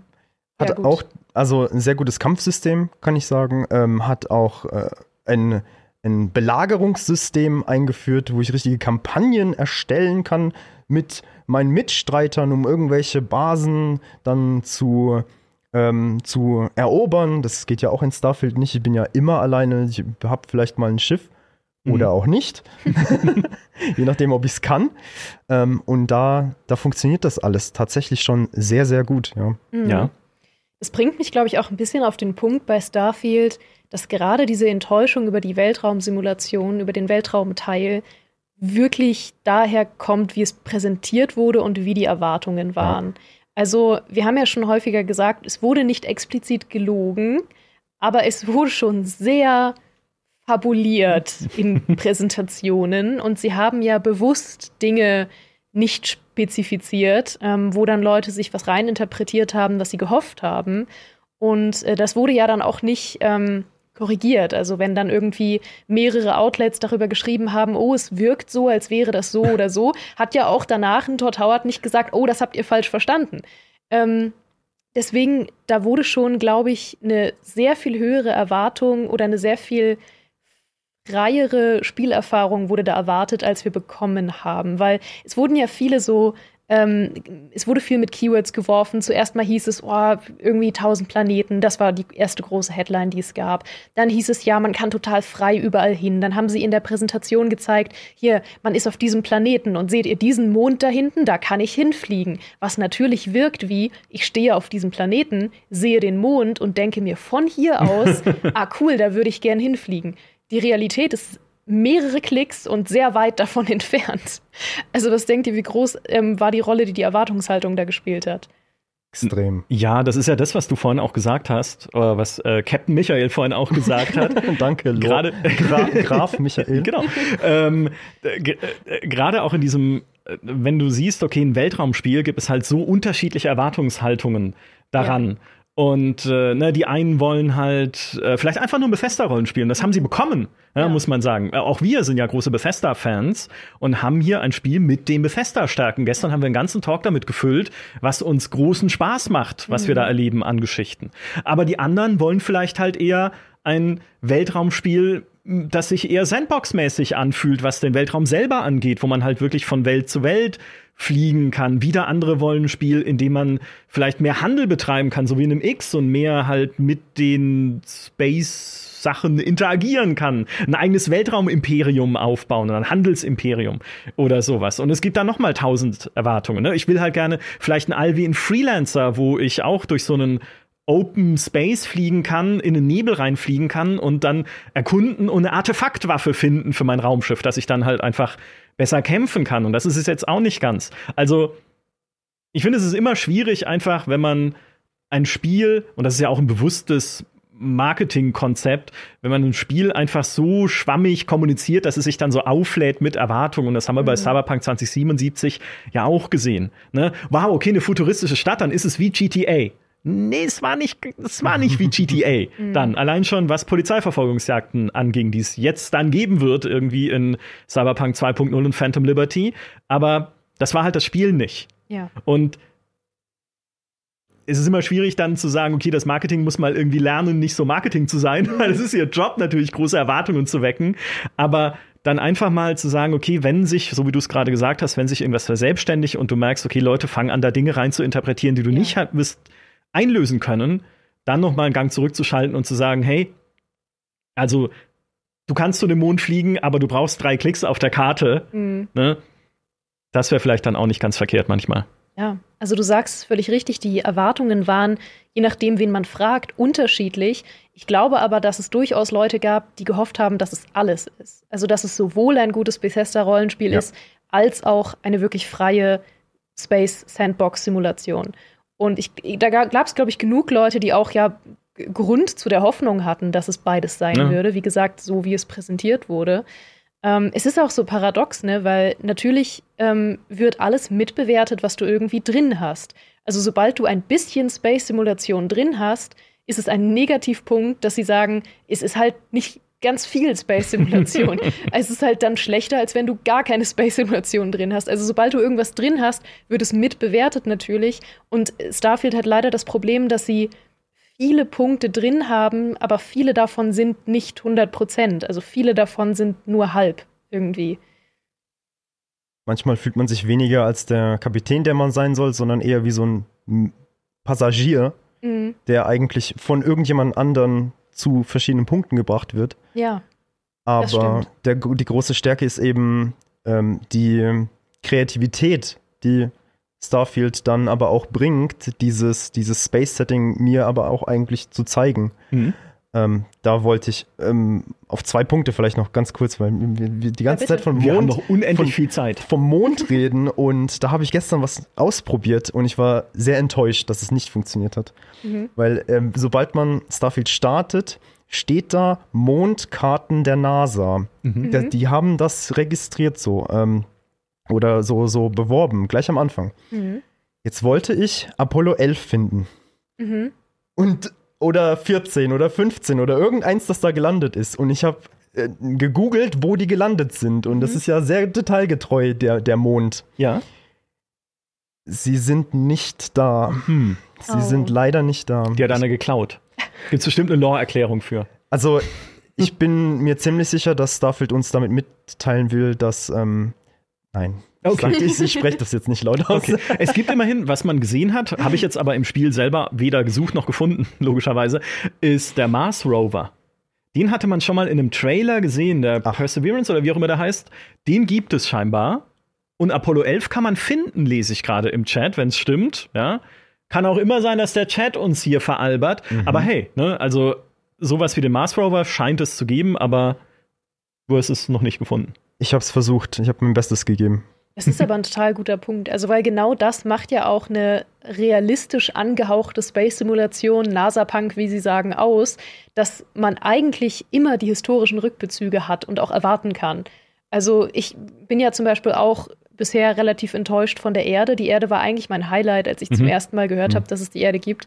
Und äh, selbst, dass sie natürlich irgendwie zerstört ist, aber ich dachte, ich weiß nicht, ich habe mir mehr davon erhofft. Ich habe überhaupt nicht gedacht, dass ich auf die Erde gehen kann und dann äh, quasi den Flight Simulator da habe mit einer komplett simulierten Erde. Ja. Sondern ich dachte, die Erde wird zerstört sein, sie wird irgendwie postapokalyptisch sein, aber da wird es irgendwie spannende historische Sachen zu finden geben. Aber es ist irgendwie, es ist auch wieder so halb. Es ist auch nicht schlecht, es ist ganz nett, aber es ist irgendwie wieder so halb. Ja. Ja, ich, äh, dafür hat es dann auf der anderen Seite halt wieder Momente, wo du merkst, okay, da holen sie was aus ihrem Space-Setting raus. Ähm, einen davon hatte ich jetzt äh, vorgestern schon erlebt, nämlich ein havarierter Frachter, den ich gefunden habe. Und dann bin ich da angedockt, an Bord gegangen und dann geht äh, auf diesem Frachtschiff alle paar Sekunden der Strom an und aus und damit auch die Gravitation. Oha. Also es wird nicht nur dunkel, sondern es fängt dann plötzlich auch alles an zu schweben. Dann geht der Strom wieder an, es wird wieder hell und alles fällt auf den Boden. Und das ist nicht nur schon von alleine sehr verwirrend, sondern es wird doppelt verwirrend dadurch, dass Piraten an Bord sind, die du dann auch bekämpfst. Und zwar dann halt immer abwechselnd in der Schwerelosigkeit und bei Schwerkraft. Und in der Schwerelosigkeit heißt halt nicht nur, du schwebst, die Piraten schweben, sondern es schweben halt auch Plastikwannen und Kisten und sonst was um dich rum, die, die gegen dich prallen, mitten im Kampf. Und es ist fantastisch. Ich habe es geliebt. Plus auf diesem Schiff musst du dann auch irgendwie die Schwerelosigkeit, wenn sie einsetzt, ausnutzen, um irgendwie mal einen Fahrstuhlschacht hochzuschweben oder auch durch so ein Hindernis durchzuschweben, äh, durch das du halt nicht durchkommst, wenn die Schwerkraft da ist.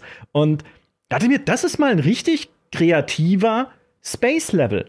Also da haben sie ihre Physik gut benutzt, da haben sie äh, ihr Setting gut ausgenutzt. Es geht doch.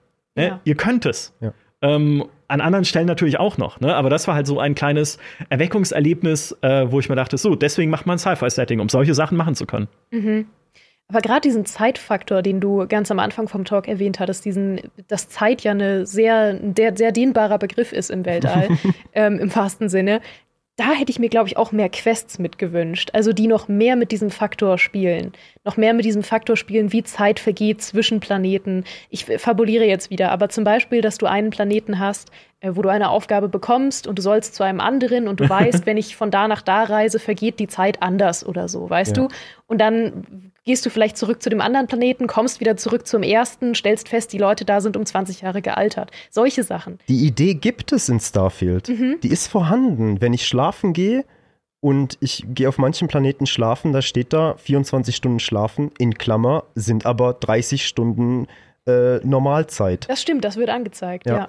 Das stimmt, Die aber Idee ist da, aber ist nicht umgesetzt. Nicht ja. viel, ja. Ja, wäre vielleicht halt einfach auch verwirrend dann am Ende. ne? also, Klar, klar, aber vielleicht wenigstens in einem kontrollierten Rahmen Ja. für, für eine Quest. naja, der schön. Event Horizon, ne, wir haben alle Interstellar gesehen. Mhm. Er wäre ja eine Möglichkeit gewesen, auch für eine Quest-Idee, sagen wir mal zumindest nur. Gott, Interstellar. Ich sage jetzt nicht, dass Interstellar, der, weiß ich nicht, da. ist doch die schlimmsten hab- 25 hab Stunden bitte meines gerne, Lebens. Ja, habt gerne unterschiedliche Meinungen zu Interstellar. Ich meine nur halt, was es mit Zeit macht und mit Das dem. ist so ein langer Film. Ja.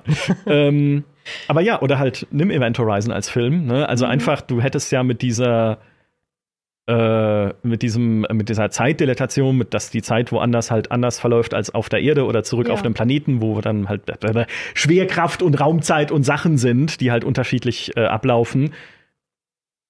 Hättest du ja machen können mal. Ja, in absolut. irgendeiner Quest ein bisschen mitspielen. Ich, ich möchte übrigens sagen, ich hasse Interstellar nicht. Es war nur ein unglaublich langer Film. Ich habe den damals, das nur am Rande, ich habe den gesehen und äh, hatte gar nicht geplant, den zu gucken an dem Abend. Ich war mit Freunden unterwegs und wir haben gesagt, wir gehen mal ins Kino. Was läuft denn gerade so? Ach, guck mal, Interstellar. Wir können ja den gucken.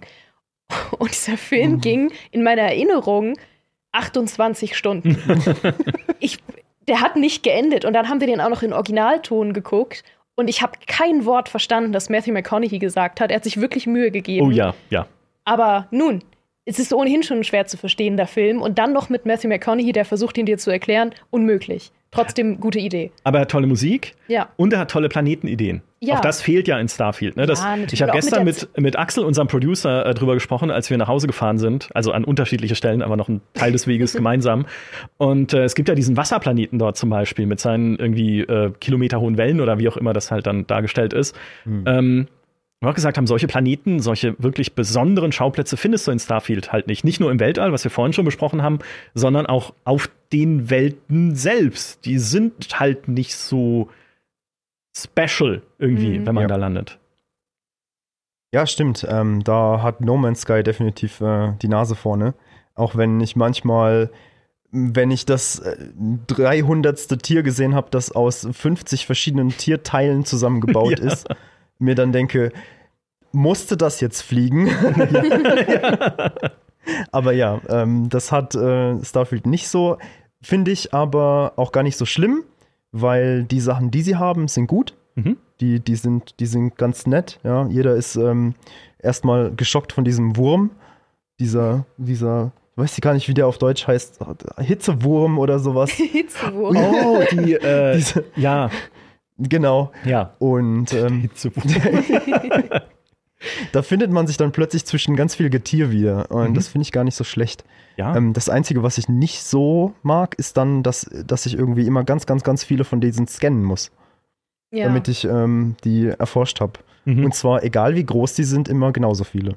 Ja, mhm. diese Scannerei ist eh, also das ist sehr No Man's Sky, finde ich dann. Das nee, ist so Busy Work. Gar nicht mal, weil bei No Man's Sky werde ich direkt dafür belohnt, wenn ich was scanne. Ja. Und bei Starfield investiere ich eine Menge Zeit für sehr wenig Output. Ja, das stimmt. Nee, ich meinte nur, weil es sich anfühlt ja. wie Arbeit, so wie oh, ganz ja. No Man's Sky für mich ist. ähm, nein, nicht ganz No Man's Sky, das Erkunden macht Spaß, aber die Ressourcensammelei halt. Äh, und das, dieses Canon. Ich habe ja sogar, ich bin Entdecker als äh, Klasse, als oh. äh, Herkunft im Spiel. Und als Entdecker habe ich sogar diesen Scannen-Trade schon gelernt, diesen Perk. Aber ich will den überhaupt nicht. Ich könnte ihn jetzt sogar steigern, weil ich dann dem Scanner eine höhere Reichweite geben kann und so. Ich will das überhaupt nicht. Ich will überhaupt nicht mit diesem Scanner irgendwas machen. Ich will die ganze Zeit.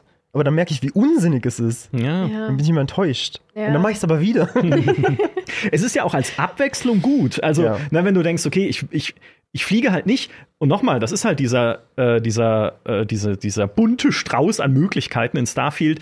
Ich fliege halt nicht von Planet zu Planet, um alles zu scannen. Das ist der langweiligste Job der Galaxis mhm. in Starfield. Wahrscheinlich auch in jedem anderen Universum, das, es, das existiert. Gibt es nicht auch eine Star Trek-Folge von The Next Generation, wo sie sich darüber beschweren, dass sie schon wieder Kometen scannen müssen?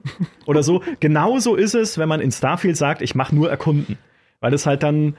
Ne, aber wenn du es halt mal zwischendurch mal wieder machst, nachdem du dich lange Zeit mit anderen Inhalten beschäftigt hast. Ich war heute den halben Tag auf Neon unterwegs, um einfach dort Quests zu machen. Und dann dachte ich, okay, jetzt fliege ich mal wieder ein bisschen ins All raus. Hey, da drüben ist ein Mond über einem Gasriesen und da lande ich doch jetzt mal genau an der Stelle, wo sozusagen die Tag-Nacht-Grenze liegt.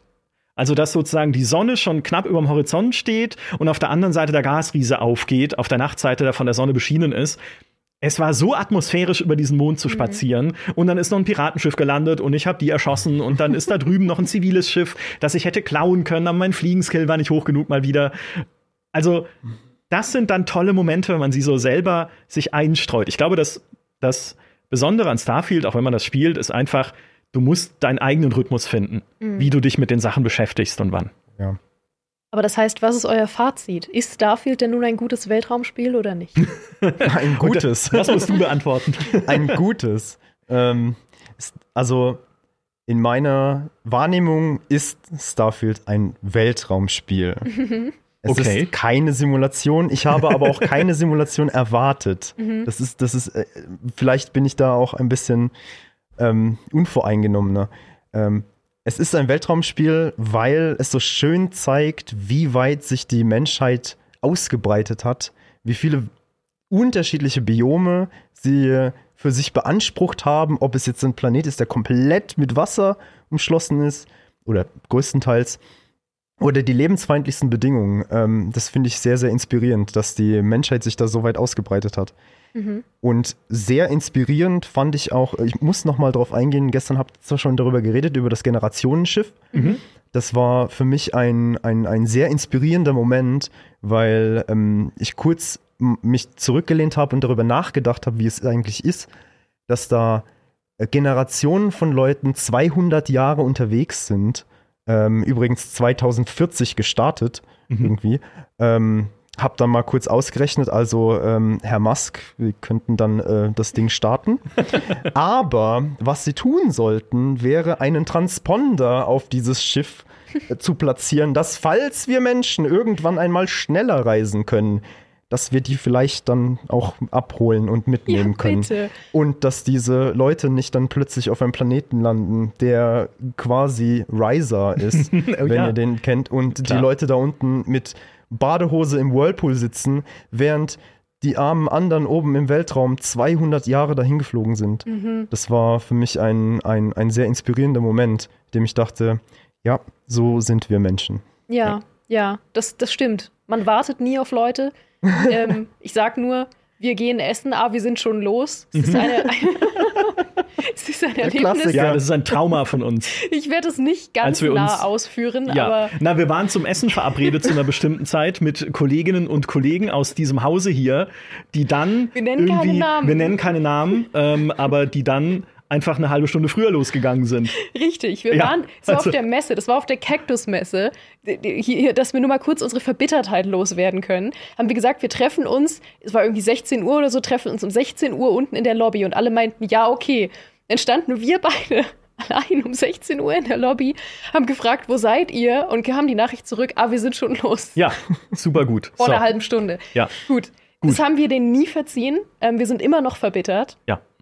Wo waren wir? Beim Weltraumspiel. Richtig. Und mein Wunsch einfach wäre, dass sie in zukünftigen DLCs oder soll es die Modding-Community auch gerne machen, äh, wenn sie das kann? Weil es wird ja bei Bethesda traditionell viel äh, an die Modding-Community ausgelagert. ja. Nicht nur was das Interface angeht, sondern natürlich auch was dann Inhalte, äh, die da noch entstehen äh, können, angeht. Aber was mein Wunsch wäre, wäre tatsächlich ein DLC, der insbesondere noch mal ausbaut, was im Weltraum selber stattfindet. Nicht nur mit neuen Hotspots und neuen Geschichten, die ich da erleben kann, also gerne auch mehr sowas wie das Generationsschiff oder sowas wie der Schwerkraft an Ausfrachter, nenne ich ihn jetzt mal salopp. Solche Sachen. Auch gerne ein Alienfrachter. Ja, also irgendwie ein Raumschiff, was ich finde, was dunkel ist, überall liegen Leichen und ich höre Kratzen aus den Lüftungsschächten. Oder sowas, ne? so Mini-Alien-Isolation oder so. Es sind tausend Möglichkeiten, die man im Weltraum machen kann. Aber nicht nur sowas, sondern auch spielerisch. Also wie, vielleicht kriegt man es ja mit der Engine doch hin, dass ich irgendwann mal einen Kampf erlebe, keine Ahnung, um eine riesige Raumstation, wo ich dann einzelne Geschütztürme zerstören kann. Wie einem, so einem Star Wars Quadrants zum Beispiel. Ne? Also so, wo man richtig auch mal inszeniertere Weltraummissionen vielleicht erlebt. Auch vielleicht mal mit mehreren Zielen. Das ist, gibt's zwar auch in Starfield, aber dann ist es, ähm, es gibt eine Mission, da muss man mehrere Weltraumpartikelkanonen irgendwie zerstören. Aber es ist halt dann auch jedes Mal eine Schnellreise von einer Kanone zur nächsten, weil es einfach nicht so viele Schiffe und Gegner darstellen kann in einer Mission. Ne? Dass sie da noch mal vielleicht ein bisschen drauflegen, dass sie das noch mal ein bisschen ausbauen in Zukunft. Wäre zumindest mein Wunsch in Space Game Hinsicht. Mhm. Weil ich, ich mag einfach coole, inszenierte Weltraummissionen. Ne? Ich bin mit X-Wing aufgewachsen damals, mit TIE Fighter, mit Wing Commander natürlich, wobei man einschränken muss, Wing Commander war nie cool inszeniert, sondern es war, nutze den Autopilot, um zur nächsten Game, äh, zur nächsten Gegneransammlung zu fliegen, also gar nicht so weit weg von Starfield. Aber äh, zwischendurch gab es wenigstens Filmsequenzen, dann in Wing Commander 3. So, und das könnte man auch in dem Universum vielleicht ein bisschen mehr machen. Oder Freelancer natürlich, ne? genau, weil ich es gerade ja. im Chat lese, die auch super inszeniert waren und äh, super coole Missionen hatten. Mhm. Ja, äh, ich kann dem nur noch hinzufügen, dass ich äh, einen Wunsch hätte, glaube ich, der nicht mehr umsetzbar ist, aber ich würde mir wirklich einfach wünschen, dass ich mehr Motivation hätte, aktiv mit meinem Schiff zu fliegen, weil ich bin faul, was das angeht. und äh, ich habe zurzeit einfach sehr wenig Motivation, das zu machen. Sage ich als Person, die immer auf Schnellreise verzichtet in Bethesda-Rollenspielen. Also so voll bin ich eigentlich gar nicht. Äh, nur ist es halt so, wenn ich tatsächlich ähm, zu einem Planeten hinfliege und dann nicht die Möglichkeit habe, diesen Planeten anzuwählen und von da aus zu sagen, hier möchte ich landen. Von mir aus, wenn du sagst, es ist eine Interface-Beschränkung, von mir aus von dort aus aktiv das Interface direkt aufzurufen und nicht erst in mein Hauptmenü gehen zu müssen. So eine Kleinigkeit, das wäre was, was ich mir noch gewünscht hätte, weil ansonsten werde ich, glaube ich, ähm, zu wenig im All rumfliegen und werde mich doch auf dem Boden eher aufhalten. Aber da gibt es ja auch genug zu erleben, zum Beispiel seine Eltern in den erotischen Tanzlokal zu treffen. Um den Kreis zu schließen. Um den Kreis zu schließen. Es war eine sehr schöne ähm, Diskussion mit euch beiden, eine sehr schöne Analyse, sehr expertig. Vielen, vielen, vielen Dank dafür. Vielen Dank, dass du da warst, Captain Michael. Danke. Ich freue mich sehr, hier zu sein. Und äh, ich freue mich auch super auf euren Talk morgen, mhm. weil ähm, ich auch seit einem Jahr endlich mal Pen and Paper spiele. Und äh, ich bin mega gespannt, was da in die Richtung rauskommt. Ja, du teaserst es schon an. Ein ja. Talk von unserem Tagebuch, von unserer Starfield-Reihe steht noch an. Dann ist auch mal wieder gut, dann sprechen wir wieder über andere Sachen, versprochen. Aber ein äh, Fazit quasi äh, folgt noch, nehme ich mit der Pen-and-Paper-Expertin Mairi. Und zwar wollen wir morgen noch mal darüber sprechen, ähm, wie es jetzt eigentlich weitergeht für Bethesda. Also wie es weitergeht für Bethesda als Rollenspielstudio, wie es weitergehen wird mit Elder Scrolls 6, was Starfield vielleicht schon wegweisend dafür bedeuten könnte und was daraus wir uns vielleicht wünschen für die Zukunft, nicht wünschen für die Zukunft. Wirtschaftliche Faktoren, alles, was uns einfällt morgen, werden wir besprechen. Aber bis dahin rate ich euch oder empfehle euch, dass ihr unbedingt mal bei Captain Collins vorbeischaut, bei allen Kanälen, die ihr finden könnt, YouTube, Twitch und Co und schaut euch an, was er Spannendes zu erzählen hat zum Thema Weltraumspiele. Wie gesagt, du hast alles Mögliche ausprobiert, bis hin zum Space Mechanic Simulator. Ja. Also es sollte was für alle dabei sein. Und denkt immer dran, im Weltall geht immer die Sonne auf. Richtig, um den Kreis auch mhm. noch zu schließen. Mein Gott, wir haben alle Kreise geschlossen heute. Wunderschön. Ich Michael, Gänsehaut. Ich habe auch Gänsehaut. Graf Michael, es war auch mit dir wieder eine Freude. Du bist morgen natürlich auch wieder dabei. Warum lachst du da? Ich werde, ich werde den Toilettenkreis jetzt nicht schließen, denn ihr wartet alle darauf jetzt, dass ich noch mal was dazu sage, aber das mache ich einfach nicht. Ich, ich schweige und genieße. Morgen vielleicht? Vielleicht. Vielleicht. Vielleicht. Gut. Ähm, du hast immer noch einen sehr kleinen Hut auf deinem Mikrofon. äh, für alle, die uns nur als Podcast gehört haben. Ihr habt das leider verpasst, aber ihr könnt das noch äh, nachschauen, wenn ihr möchtet. Wenn ihr uns als VOD noch schauen wollt, äh, findet ihr uns wie immer auf unserem YouTube-Kanal. Äh, Gamester Talk heißt er, kurz gezögert. Er heißt Gamester Talk, da findet ihr uns. Und da seht ihr, wie Micha sein Mikrofon manchmal sehr kleine Hüte aufsetzt. Manchmal trägt er sie auch selbst.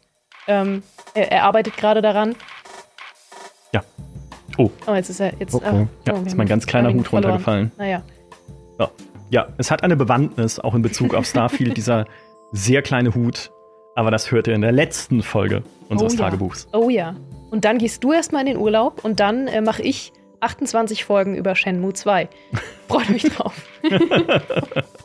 Ihr Lieben, ich verabschiede mich schon mal von allen, die uns als VOD geschaut oder als Podcast gehört haben und sage vielen, vielen Dank fürs Zuschauen oder Zuhören und bis bald.